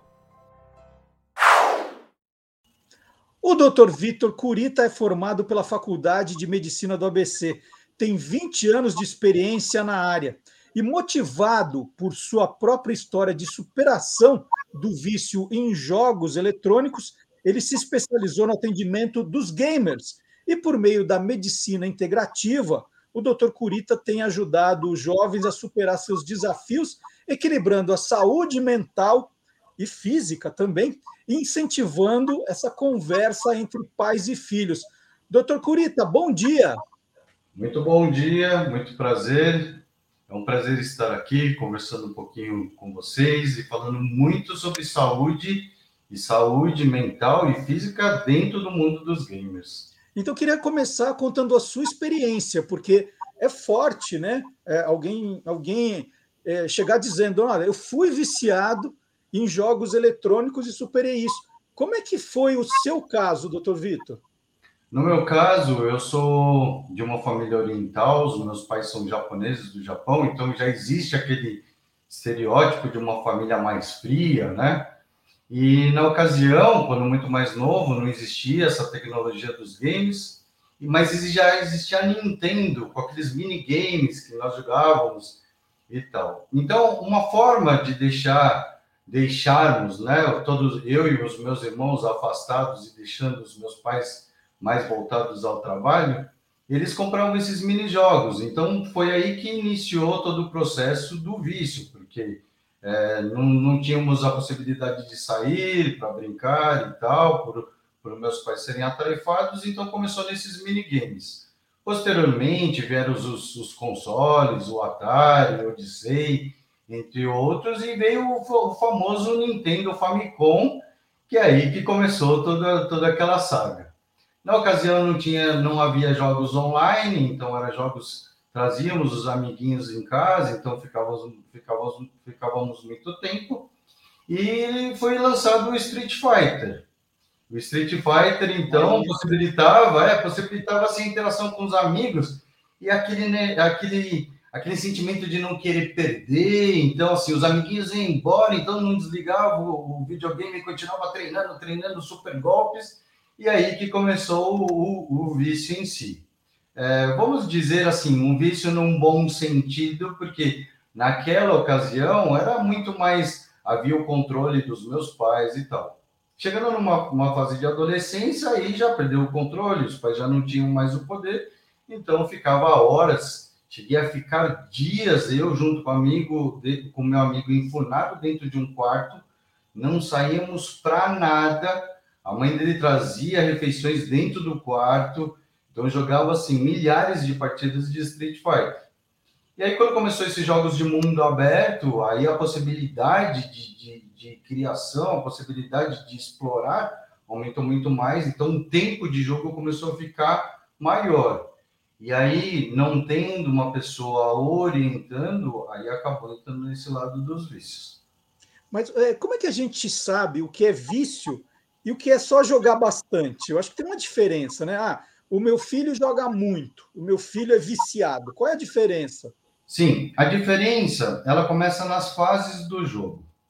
Quando você começa a jogar para tirar o seu estresse do dia a dia, para tirar suas preocupações e jogando um pouco, isso te gera um prazer, isso é jogar de uma forma saudável. A partir do momento que você começa a jogar e se vê preso, sente a necessidade de jogar diariamente para melhorar, ainda não se caracteriza o vício. Caracteriza o vício, sim, quando a pessoa já não tem mais o prazer. Existe uma obrigação, não só profissional, mas amadora. Muitas vezes a pessoa está jogando e ela não sente mais aquele prazer. Ela quer sair daquele ambiente isso sim é caracterizado um vício. Então, pode ser por cobranças de amigos, pode ser por uma autocobrança de querer jogar melhor, mas o jogo já não se torna algo prazeroso. Quando deixa de ser prazeroso e, podemos, e, e existe a necessidade diária de estar presente no jogo, podemos caracterizar como um vício. E isso só acontece com os jovens ou hoje a gente tem é, adultos que começaram a jogar muito e, e, e ficaram viciados depois? Sim, né? na verdade, é, esse vício ele, ele, ele, ele, é difundido não só nos games, né? Então, existem as redes sociais também, Então, as pessoas elas acabam tendo a necessidade de estar dentro das redes sociais. Elas já não postam conteúdos bacanas, elas já ficam lá por aquele hábito, mas não geram um, um lado prazeroso. E as redes sociais, elas atingem muito mais os, os indivíduos adultos, né? Mas esse vício, sim, ele pode sim, desde uma criança é, muito pequena, onde a criança quer a atenção dos pais, mas os pais jogam tablet, jogam game na mão dele, e ele joga por não ter uma outra, uma outra opção, até um adulto que acorda pela a primeira coisa que ele faz pela manhã, abre os olhos e pega o celular e fica nas redes sociais por horas. Né? Doutor Vitor, quando eu era adolescente, eu, eu, eu era ruim em esportes, continuo sendo, mas ali eu era sempre o último a ser escolhido, é, eu, eu, eu, não jogava nada direito, né? Então eu, tinha essa, esse, esse problema de autoestima. E hoje a gente olha, por exemplo, a garotada, que pode, pode ter um monte de Marcelo que não joga nada, e aí entra num jogo de futebol e ele vira um personagem ali que é o melhor do mundo, né? Ele pode virar o Cristiano Ronaldo, ele pode virar o Messi, ele pode virar quem ele quiser. Isso é um dos fatores, essa questão de de baixa estima, é, de se ver se projetando num personagem maior. Isso leva ao vício? É. O, o, o vício em si, ele começa a se caracterizar, como eu disse anteriormente, quando a pessoa começa a entrar e ela já não consegue mais sentir prazer. No caso que você mencionou, ele é um pouco diferente, porque assim, a baixa autoestima numa sociedade visível, num campo de futebol ou numa praia jogando um beach tênis, algo parecido, existe uma certa plateia, existe habilidade e tal. A partir do momento que ele entra no jogo, então ele teve essa baixa autoestima, ele teve o bullying, ele teve essas frustrações, ele cria um novo avatar. Isso gera um crescimento da autoestima. Então, ele vai buscar sempre estar dentro daquela autoestima. Mas a partir do momento que ele se vê limitado por N motivos, que aí vem sim os cuidados em relação à saúde, onde o rendimento dele já começa a cair, só que dentro do sentimento dele, a autoestima, o videogame é um ambiente onde ele pode ter uma autoestima maior, quando ele entra nessa dualidade, aí começa a desmoronar. Então, ele quer ser cada vez melhor, ele quer ser cada vez mais reconhecido, mas ele não tem habilidades para isso. E aí ele acaba forçando uma situação o qual ele não enxerga como ele consegue melhorar. Por outro lado, ele não quer sair desse ambiente, pois é um ambiente que gerou nele uma, auto, uma autoestima muito alta. Então, sim, isso é uma possibilidade de gerar um vício, sim. No seu caso, como é que foi é, a cura do, do vício do, dos games? Como funcionou? É, no início, é, eu sou médico, tenho um consultório próprio, sou super Caxias, eu amo o que faz. Um belo dia, o primeiro paciente veio dos Estados Unidos e acabei, acabou lançando God of War, é, um dos God of Wars, aí ele trouxe para mim e foi o primeiro dia da minha vida que eu desmarquei o, o consultório para ir jogar. Quando eu percebi que o jogo ele estava sendo a vontade de jogar estava sendo superior as coisas importantes que devemos fazer, né? Para os adolescentes estudarem, para os adultos trabalharem, e as necessidades de, de manter uma boa higiene e uma boa sanidade, aí eu percebi que aí era a hora de parar. Nesse processo, fui procurar ajuda de um, psicoterapeuta, no qual ele começou a mudar o meu comportamento.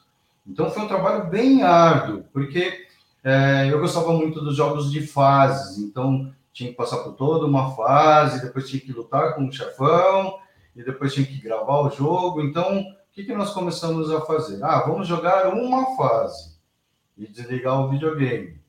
Ah, vamos jogar metade da fase, onde tiver o ponto lá de salvar o jogo, já vamos parar por lá. E a última e o último dos processos foi, foi jogar por questões de minutos. Vamos jogar três minutos e desligar. Foi, foi um exercício foi feito através de uma orientação de um profissional, isso é muito importante, porque o profissional, ele vai, assim como um professor de autoescola, ele vai te orientando nas direções onde você acelera, você freia, então é muito importante. Então, assim, é, já, já dando um recado para quem nos está ouvindo, é importante que os adolescentes e, os, e, os, e as crianças que estão jogando já não sentem prazer, sim, tem um diálogo muito grande com os pais, os pais que são, a, a, são as nossas fortalezas, são as pessoas que podem nos orientar a procurar um profissional. Né? Então não, não adianta o, o, pai ou a mãe ter um acesso de loucura, falar daqui esse videogame, tirar da mão, arrancar da tomada. Não é, não é assim que funciona, né, doutor Vitor? Não, não funciona. Como você comentou da adolescência, né? Então, assim, nós passamos por uma fase de transição. É, na nossa época não havia nem internet e hoje existe toda essa tecnologia. Então, existe sim uma diferença entre aspas cultural tecnológica entre os pais e os filhos e, e muitas vezes não há um entendimento.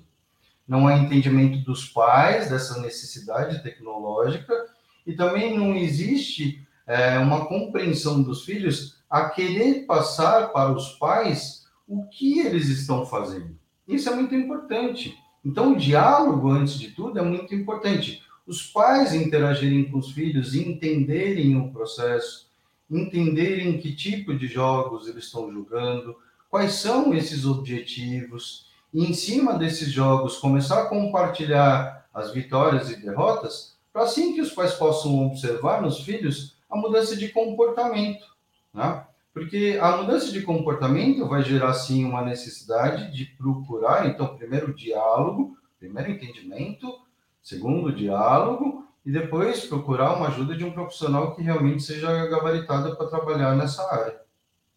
E, e, hoje em dia, como é o Dr. Vitor Gamer? Continua, de vez em quando, querendo saber quais são os jogos novos, dando uma espiada, jogando? Como é que é hoje a sua relação com os games? Eu vou contar um episódio bem engraçado e bem irônico. É, hoje em dia, os jogos estão migrando para é, realidade virtual. E aí eu tenho uma TV grandona em casa e por não querer entrar nos games, eu assisti os vídeos do YouTube de um jogo chamado Beat Cyber, que vem os bloquinhos e com as espadinhas você tem que... Um dia eu estava sentado no sofá, estava assistindo uma outra pessoa jogar e os bloquinhos vinham e eu fiquei fazendo um movimento. Aí a minha esposa chegou e falou: O que, que você está fazendo? Eu falei: Eu estou jogando. Ela falou: Mas é outra pessoa jogando. Aí ela falou: Meu, tá na hora de você comprar esse óculos de realidade virtual e tal, não sei o quê. E assim, eu, uma resistência, porque é muito difícil quando você passou por esse vício, entrar num outro, ainda mais numa, em realidade virtual, que é muito interessante, e você fica com receio para não ter esse vício de novo. Aí de presente de Natal, minha esposa, minha querida esposa, me deu óculos então, só que eu fiz uma coisa que, como se eu tivesse com os meus pais hoje orientados nessa parte tecnológica, falando, filho, ó, vamos jogar de que forma? Vamos estipular um horário, vamos estipular um dia, e principalmente se for algo que vai te gerar prazer no momento que você não esteja satisfeito. Então, muitas vezes naquele horário, tem um horário que eu estipulei para jogar e eu não estou com aquela necessidade, não, não jogo. Então hoje eu consigo ter esse controle. Mas sim, por exemplo, quando começo a jogar, deixo o celularzinho com alarme, quando deu 30 minutos, vou lá e desligo. Jogo a última fase e desligo. Então tá, tá super controlado agora, tá super divertido. Tendo esse controle é muito gostoso, porque é como se você se alimentasse de um prato bem gostoso, bem prazeroso. Quando você come a primeira garfada, você sente aquele prazer, aquela explosão de sabores, mas agora, se você continuar comendo e já passar da fase de saciado, aquele começa a te fazer mal. Então, seria uma metáfora mais ou menos, mais ou menos parecida. Doutor Vitor, a gente fazendo uma projeção para o futuro, né? A gente fica lembrando o, o, aqueles jogos antigos que o, que o Mario só ficava pulando ali, né? E hoje a gente vê a realidade virtual, os jogos com roteiros, músicas, é uma coisa né? Outro dia meu filho estava jogando um jogo de futebol, acho que o FIFA, e o meu pai, já, já com 80 e poucos anos olhando, estava achando que era jogo de futebol de verdade, né? A, a riqueza dos gráficos. Então, Sim. essa luta contra o vício, a gente projetando para o futuro, vai ficar cada vez mais difícil, né? Sim, vai ficar cada vez mais difícil, ainda mais com, com essa experiência que nós tivemos com a pandemia, com o isolamento, né? Então, assim, impossibilitou o contato físico, impossibilitou a, a visita de, de, de, paisagens, de ambientes bonitos. Então, a tecnologia está tentando suprir esse lado. Sim, existe o lado né, das empresas de querer gerar um melhor entretenimento. Assim como no cinema, você vê que cada vez mais é muito a, a, a ficção científica já, já se torna uma realidade. Então, sim, é, é, cada vez mais existe essa possibilidade. E não só nos games, mas também nas redes sociais. Então, é muito importante, é muito difícil você, como pessoa, analisar o seu comportamento. Mas se você tem uma boa relação com seus pais, e mesmo que não tenha, mas comece a iniciar um processo de diálogo, os pais também abrirem um pouco a mente para entenderem um pouco esse processo, é muito importante, porque eles vão ser sempre os nossos anjos, né? Sempre eles vão falar, filho, ó, eu acho que você está dormindo pouco, eu acho que você está tendo mudança de, de comportamento, você anda meio melancólico, ou você não está se alimentando direito. Então, tudo isso é importante.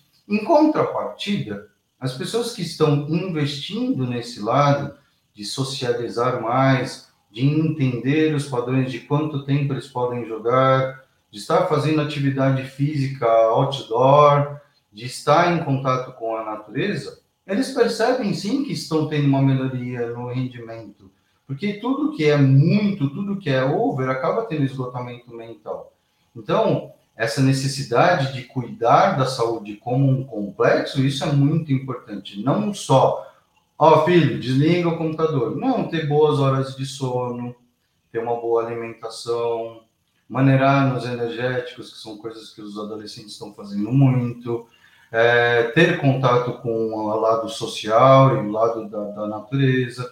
Tudo isso são liberadores de endorfinas que liberam a sensação de prazer como um videogame. Então, isso vai, vai criando um equilíbrio. Então, ele vai tendo microdosagens de prazer e o game vai ser mais um deles. Então, ele vai ter uma vida mais equilibrada. Muito, muito, muito bom.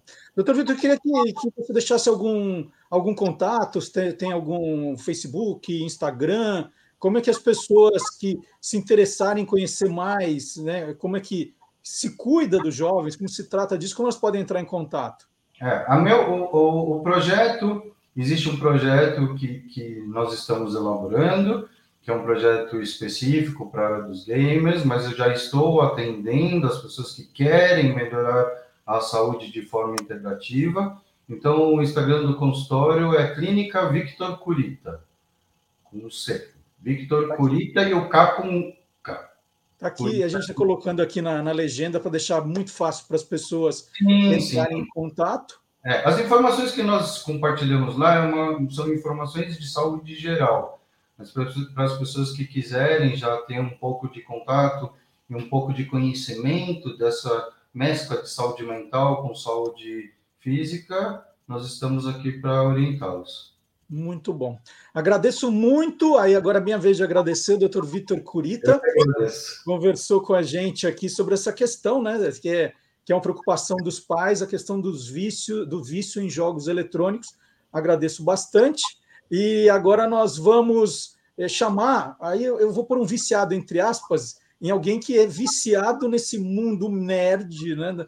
Nas, no, no, universo fantástico, como o Dr. Vitor falou, nós vamos chamar no nosso programa o Silvio Alexandre. Dr. Vitor, muito obrigado mais uma vez. Bom muito final de semana. Obrigado.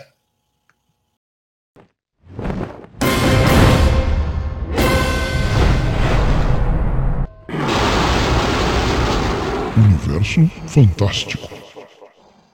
Em junho de 1949, aconteceu o lançamento do livro 1984, do inglês George Orwell. Trata-se de um dos romances de maior influência do século XX.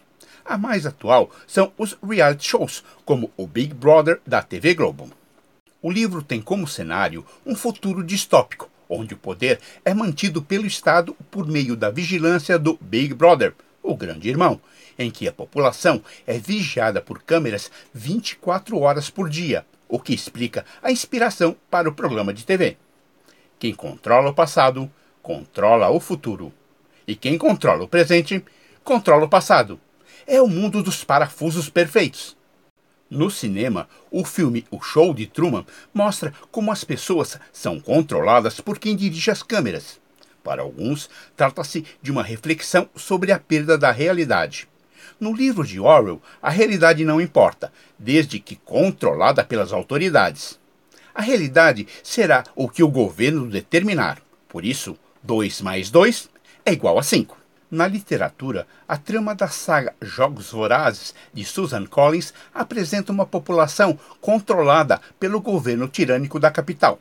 A competição anual, Jogos Vorazes, serve para que a população possa esquecer sua precária realidade. A história é reescrita para prevenir uma nova revolta. Na obra de Orwell, o passado não pode ser alterado, mas a memória sobre o passado, sim. Na música, David Bowie tentou adaptar para uma produção teatral o romance 1984, mas não foi autorizado pela viúva de Orwell. Assim, ele pegou as músicas já escritas, adicionou outras e lançou Diamond Dogs.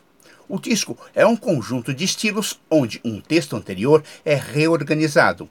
Uma maneira esquizofrênica de pensar. O mesmo duplo pensar da obra de Orwell. Ou seja, aceitar duas crenças contraditórias ao mesmo tempo. A propaganda também foi influenciada pelo romance de Orwell. Durante o intervalo do Super Bowl, o jogo final de futebol americano de 1984, a Apple veiculou um comercial para lançar o primeiro computador pessoal Macintosh. A proposta foi dizer que as pessoas e não o governo ou as grandes corporações deveriam administrar a tecnologia. Ah, sorria! Você está sendo filmado! informou Silvio Alexandre, revendo a história passada e imaginando a história futura. Para o universo fantástico do Olá, curiosos! Eu prometi contar, né? Eu mostrei a camisa do Vasco aqui, uma camisa, uma réplica do, da, da, comemoração dos mil gols do Romário, mil gols entre aspas, né? Há controvérsias, né? Mas é uma camisa histórica, não deixa de ser. E eu queria contar, né? Da, quando eu comecei a colecionar camisas de times de futebol há muito tempo, né? Ali estou falando do da metade para o fim dos anos 70, onde não era essa facilidade de você comprar camisas, você pode comprar um time da terceira divisão da Finlândia, time da segunda divisão do Rio Grande do Norte. Hoje você compra assim com uma facilidade incrível. Os próprios clubes têm esquema de vender, por menor que seja. Então, hoje é, o mundo mudou muito. Mas ali eu acho que eu tinha 13 anos, mais ou menos, 76, 77, eu tinha uma camisa do Corinthians, que era da marca Atleta, que era o escudo bordado, era bonito, mas o número, você tinha que comprar um número de tecido e a mãe costurar, né? E eu tinha uma do Corinthians e queria comprar outras, eu queria ter outras. E aí nós descobrimos uma loja no centro de São Paulo, era uma ruazinha de um quarteirão, que era uma ladeirinha assim, tinha uma loja que vendia algumas camisas. Não tinha essa coisa de camisa oficial, né? não, não existia, eram camisas até de um algodão muito duro. E aí eu fui comprar as primeiras camisas da minha coleção. Né? Sempre que tinha um aniversário, eu pedia, né, o Natal. E as primeiras, né, as que eu achava mais bonitas, na verdade eu comprava pela beleza, porque eu, eu, eu sou daquilo que não, não tem essa história de ah, na Bahia eu torço para time tal. No... Não, eu sou corintiano em qualquer parte do mundo. Né? Mas você gosta do, do design. E a segunda camisa né, da, da minha coleção tinha do Corinthians, é, e era uma só, não era. Cada temporada era uma, não. A que eu achava mais bonita era do Vasco, essa aqui, é a preta com faixa branca. Eu vi nessa loja e pedi, então, como segunda camisa. Depois a terceira, que eu achava linda também, acho uma das camisas mais bonitas que tem, do Cruzeiro, a azul, só com as estrelas brancas, foi minha terceira camisa. E aí eu vibrei muito quando essa loja, e eu acho que eles mesmos faziam, né, sem autorização, sem nada, eles faziam, foi a do New York Cosmos, que era a verde, a camisa verde do, do New York Cosmos. Eram as primeiras camisas da minha coleção. Logo depois, os meus pais foram fazer uma viagem para o Nordeste brasileiro. Né? Aquela de sempre, vai para Salvador, Maceió, e, e, Fortaleza, e eu falava assim: ah, traz camisas dos times para mim, né? Pedia, porque achava que eles iam encontrar camisas que em São Paulo não existiam, olha só. E aí meu pai voltou com uma camisa, uma camisa só, que a gente na hora teve dúvida se era do Bahia ou do Fortaleza, olha. Mas como as listras eram verticais, era do Bahia. Mas era uma camisa sem o escudo, sem nada. Né? Foi o que ele encontrou. Ele falou, o que eu achei foi essa camisa aqui. Né? Então fiquei com a camisa do Bahia sem escudo nenhum. Né? Depois eu, eu meio que larguei essa história de colecionar camisa, porque sempre foi uma coisa cara, sempre. É, foram poucas as camisas que eu, que eu tive. É, quando eu, eu, comecei a trabalhar na imprensa esportiva, a gente tinha mais acesso às camisas, né? isso foi em 84, já estava com 20 anos, mas eu sempre fiquei com o pé atrás de é, comprar camisas, porque eu falo assim, bom, se eu entrar nessa, eu vou gastar todo o meu salário com isso. De vez em quando a gente ganhava uma camisa de presente de um jogador que a gente ia entrevistar, né? Mas aí eu acabava dando de presente, eu ficava tomando muito cuidado para não virar um colecionador. Embora hoje eu tenha em casa mais ou menos umas 40 camisas que têm algum, algum valor histórico para mim. Então, essa do Vasco é, o, é, é um dos casos o meu filho mais novo, aí o Antônio, ele começou a só querer usar camisas de time de futebol. E aí, aí eu comecei a. Toda viagem trazia para ele. Ah, fui para Juiz de Fora, ó, a camisa do Tupi. Fui para Cuiabá, ó, a camisa do Cuiabá. E ele tinha uma, uma coleção impressionante de camisas, impressionante. Mas também é uma coleção cara, né? E toda viagem era uma camisa do time local para o Antônio. Tinha, e ele só colocava camisas de time de futebol, só a, a roupa dele era essa, né? qual é a camisa que ele vai usar. E agora, né, ele deu uma parada nisso. De vez em quando comprar uma bonita, outra, mas não é um colecionador. Só que agora ele está usando, as, é, ficou do meu tamanho e está usando as minhas. Eu falo, olha lá, hein, que as minhas são, são históricas, não é para destruí-las, você pode usar de vez em quando só. Então era para contar um pouquinho da, dessa, da curiosidade das, da minha coleção de camisas de time de futebol. E fica aquele pedidinho, né? Não vá embora sem deixar o seu like aqui no programa, sem deixar o seu comentário, sem compartilhar, sem avisar as pessoas. Nós já passamos no YouTube a marca de 6 mil seguidores, número bacana. Mas vamos, será que a gente consegue chegar no final do ano a 10 mil? Ó, é uma tarefa complicada se eu não contar com a ajuda de vocês, hein? Quem que, vo... Quem que vocês trouxeram esta semana para acompanhar o programa aqui com a gente? que eu estou achando que vocês estão, estão fazendo um clube do, do Bolinha ali, né, da Luluzinha no, no, no chat, né? Só vocês, não deixa ninguém novo entrar, não é assim, hein? Tem que chamar gente nova o tempo todo e deixar comentários na parte de comentários, deixar o joinha. Quem não se inscreveu ainda, se inscrever no canal, tá? Vamos ajudar o engajamento para a gente crescer. E você pode, se você é bastante curioso, você pode também fazer uma inscrição na nossa newsletter no site do Guia dos Curiosos. Tem o um quadradinho para você assinar a nossa newsletter, é só colocar o seu e-mail. Toda sexta-feira, 8 da noite, em ponto, você recebe nesse e-mail cadastrado o cardápio do que será o programa e o que nós fizemos de novidade esta semana nas redes sociais, certo? E agora nós vamos chamar, depois dessa propaganda toda que eu fiz aqui, nós vamos chamar o professor Fábio Dias, autor do livro Jingle é Alma do Negócio, com mais um jingle que fez história. E esse fez, hein? Esse fez.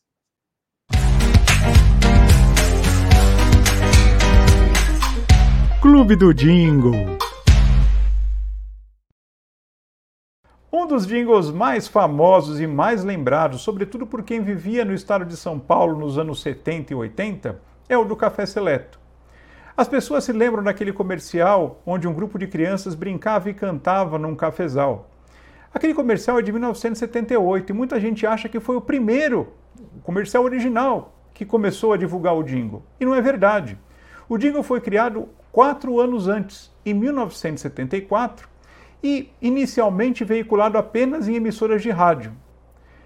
Após alguns meses, o proprietário é, da, da marca é, Manuel Silva, conhecido como Maneco, encomendou um comercial todo em animação, a produtora Lynx Film o produziu e o jingle estreou aí na TV. Esse comercial, basicamente, descrevia tudo que a letra é, do jingle cantava em imagens, ou seja, Uma menininha levantava de manhã, fazia a sua higiene e ia tomar o café da manhã com a família, e a mamãe havia acabado de preparar o café seleto. É, essa gravação original, um pouquinho diferente daquela cantada pelas crianças no comercial de 1978, teve o arranjo e a execução ao violão de Theo de Barros, um dos grandes compositores violonistas do Brasil, que também compunha e produzia jingles. E foi cantado pela cantora Clélia Simone, que foi escolhida justamente por conseguir reproduzir com perfeição a voz de uma menina. Vamos assistir o primeiro comercial que teve como tema o jingle do Café Seleto.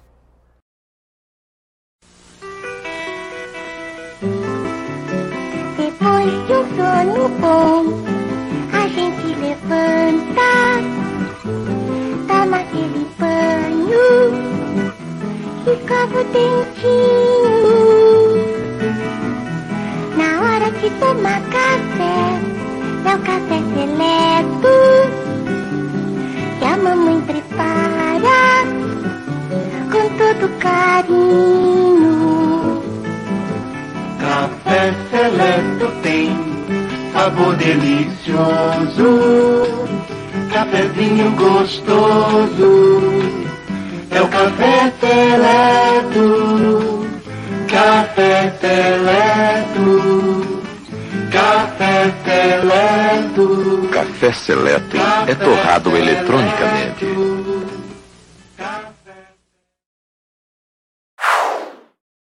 Olha só, extrapolamos o tempo de novo, né? Quero ver quem vai me chamar de chinelinho esse ano, viu?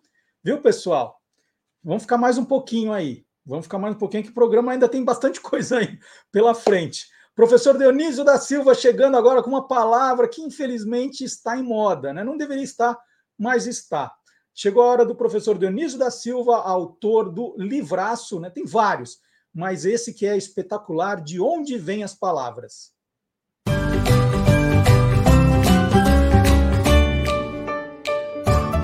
Palavra nua e crua. Olá, amigos do Olá Curiosos. Olá, nosso querido Morubixaba, Marcelo Duarte. É, Acho que a palavra ódio impôs-se esta semana nas redes sociais como pauta, não é? Especialmente é, pela morte do Olavo de Carvalho, que ensejou uma série de impropérios e de um ódio, em alguns segmentos concentrado e em outros difuso. Mas eu quero lembrar aqui um antigo provérbio romano que diz de mortuis nihil nicil bono. Dos mortos a gente não fala a não ser o que é bom. E se não tiver o que falar de bom, a gente cala. Mas é uma recomendação muito descumprida nas redes sociais, onde predominam os insultos, os impropérios, os ataques. Às vezes as redes sociais parecem a casa da mãe Joana, não é? Mas eu queria dizer que ódio é uma palavra conhecida dos antigos romanos, odium, de onde veio para o português. O português é uma língua que veio do latim, mas o sentido dela era mais de nojo. É, o odium e o enodium eram coisas a evitar, pessoas ou coisas ou situações a evitar, não a combater. O exército romano que combatia um inimigo foi um dos maiores exércitos do mundo e o maior império do mundo e o de mais longa duração, é, eles não tinham ódio àqueles inimigos. Tanto que depois os vencidos se tornavam seus amigos, seus aliados e passavam a governar também. Não é? Por exemplo, venceram os germânicos, mas tiveram um imperador germânicos. Não negaram nem o trono, nem o poder máximo a um descendente de um inimigo vencido. Então tinham essa sabedoria que nos falta hoje, eu acho. Bem, mas era só para dar a origem da palavra e dizer que na antiga Roma, tanto Horácio quanto Sêneca, Horácio no último século antes de Cristo, no primeiro século antes de Cristo, e Sêneca já no primeiro depois. Muito obrigado. Bom, está todo mundo com fome, vamos terminar o programa de hoje. É, nós estamos chegando ao fim, agradecendo mais uma vez o seu like, né, o seu joinha, o seu compartilhamento. É bom falar do programa. Você deve ter um monte de grupos de WhatsApp aí no seu celular. Vamos lá, né? Salve o link e mande, assim, dizendo, oh, o programa que eu acompanho, acho que você vai gostar. Você pode entrar no canal do, do, nosso canal do Guia dos Curiosos no YouTube, selecionar às vezes as matérias, falar, oh, você vai gostar dessa matéria, né? Se você não quiser mandar o programa inteiro. Então, ajude o nosso programa a, a se espalhar. E nós terminamos o programa de hoje com música, como sempre. Eight Days a Week, de John Lennon e Paul McCartney, foi gravada no dia 6 de outubro de 1964 outubro de 64, hein? Que sensacional. A gravação levou sete horas com apenas 15 minutos de descanso. O álbum Beatles for Sale foi lançado na Inglaterra em 4 de dezembro daquele mesmo ano. E ele vai comemorar na próxima semana 57 anos de lançamento nos Estados Unidos. Beatles, for Sale saiu nos Estados Unidos em 15 de fevereiro de 1965. Então, no encerramento desse Olá Curiosos, temporada 2022, começando com tudo, nós vamos ouvir Eight Days a Week com a banda Beck e os Tiozão. Nós voltamos na semana que vem com mais um Olá Curiosos. Quinta-feira tem o, o Quem Te Viu, Quem TV com Magalhães Júnior. E você pode, tudo que você perdeu, tá guardadinho para você no YouTube do Guia dos Curiosos. E acompanhe também a gente nas redes sociais. Tchau, gente. Até semana que vem. Playback.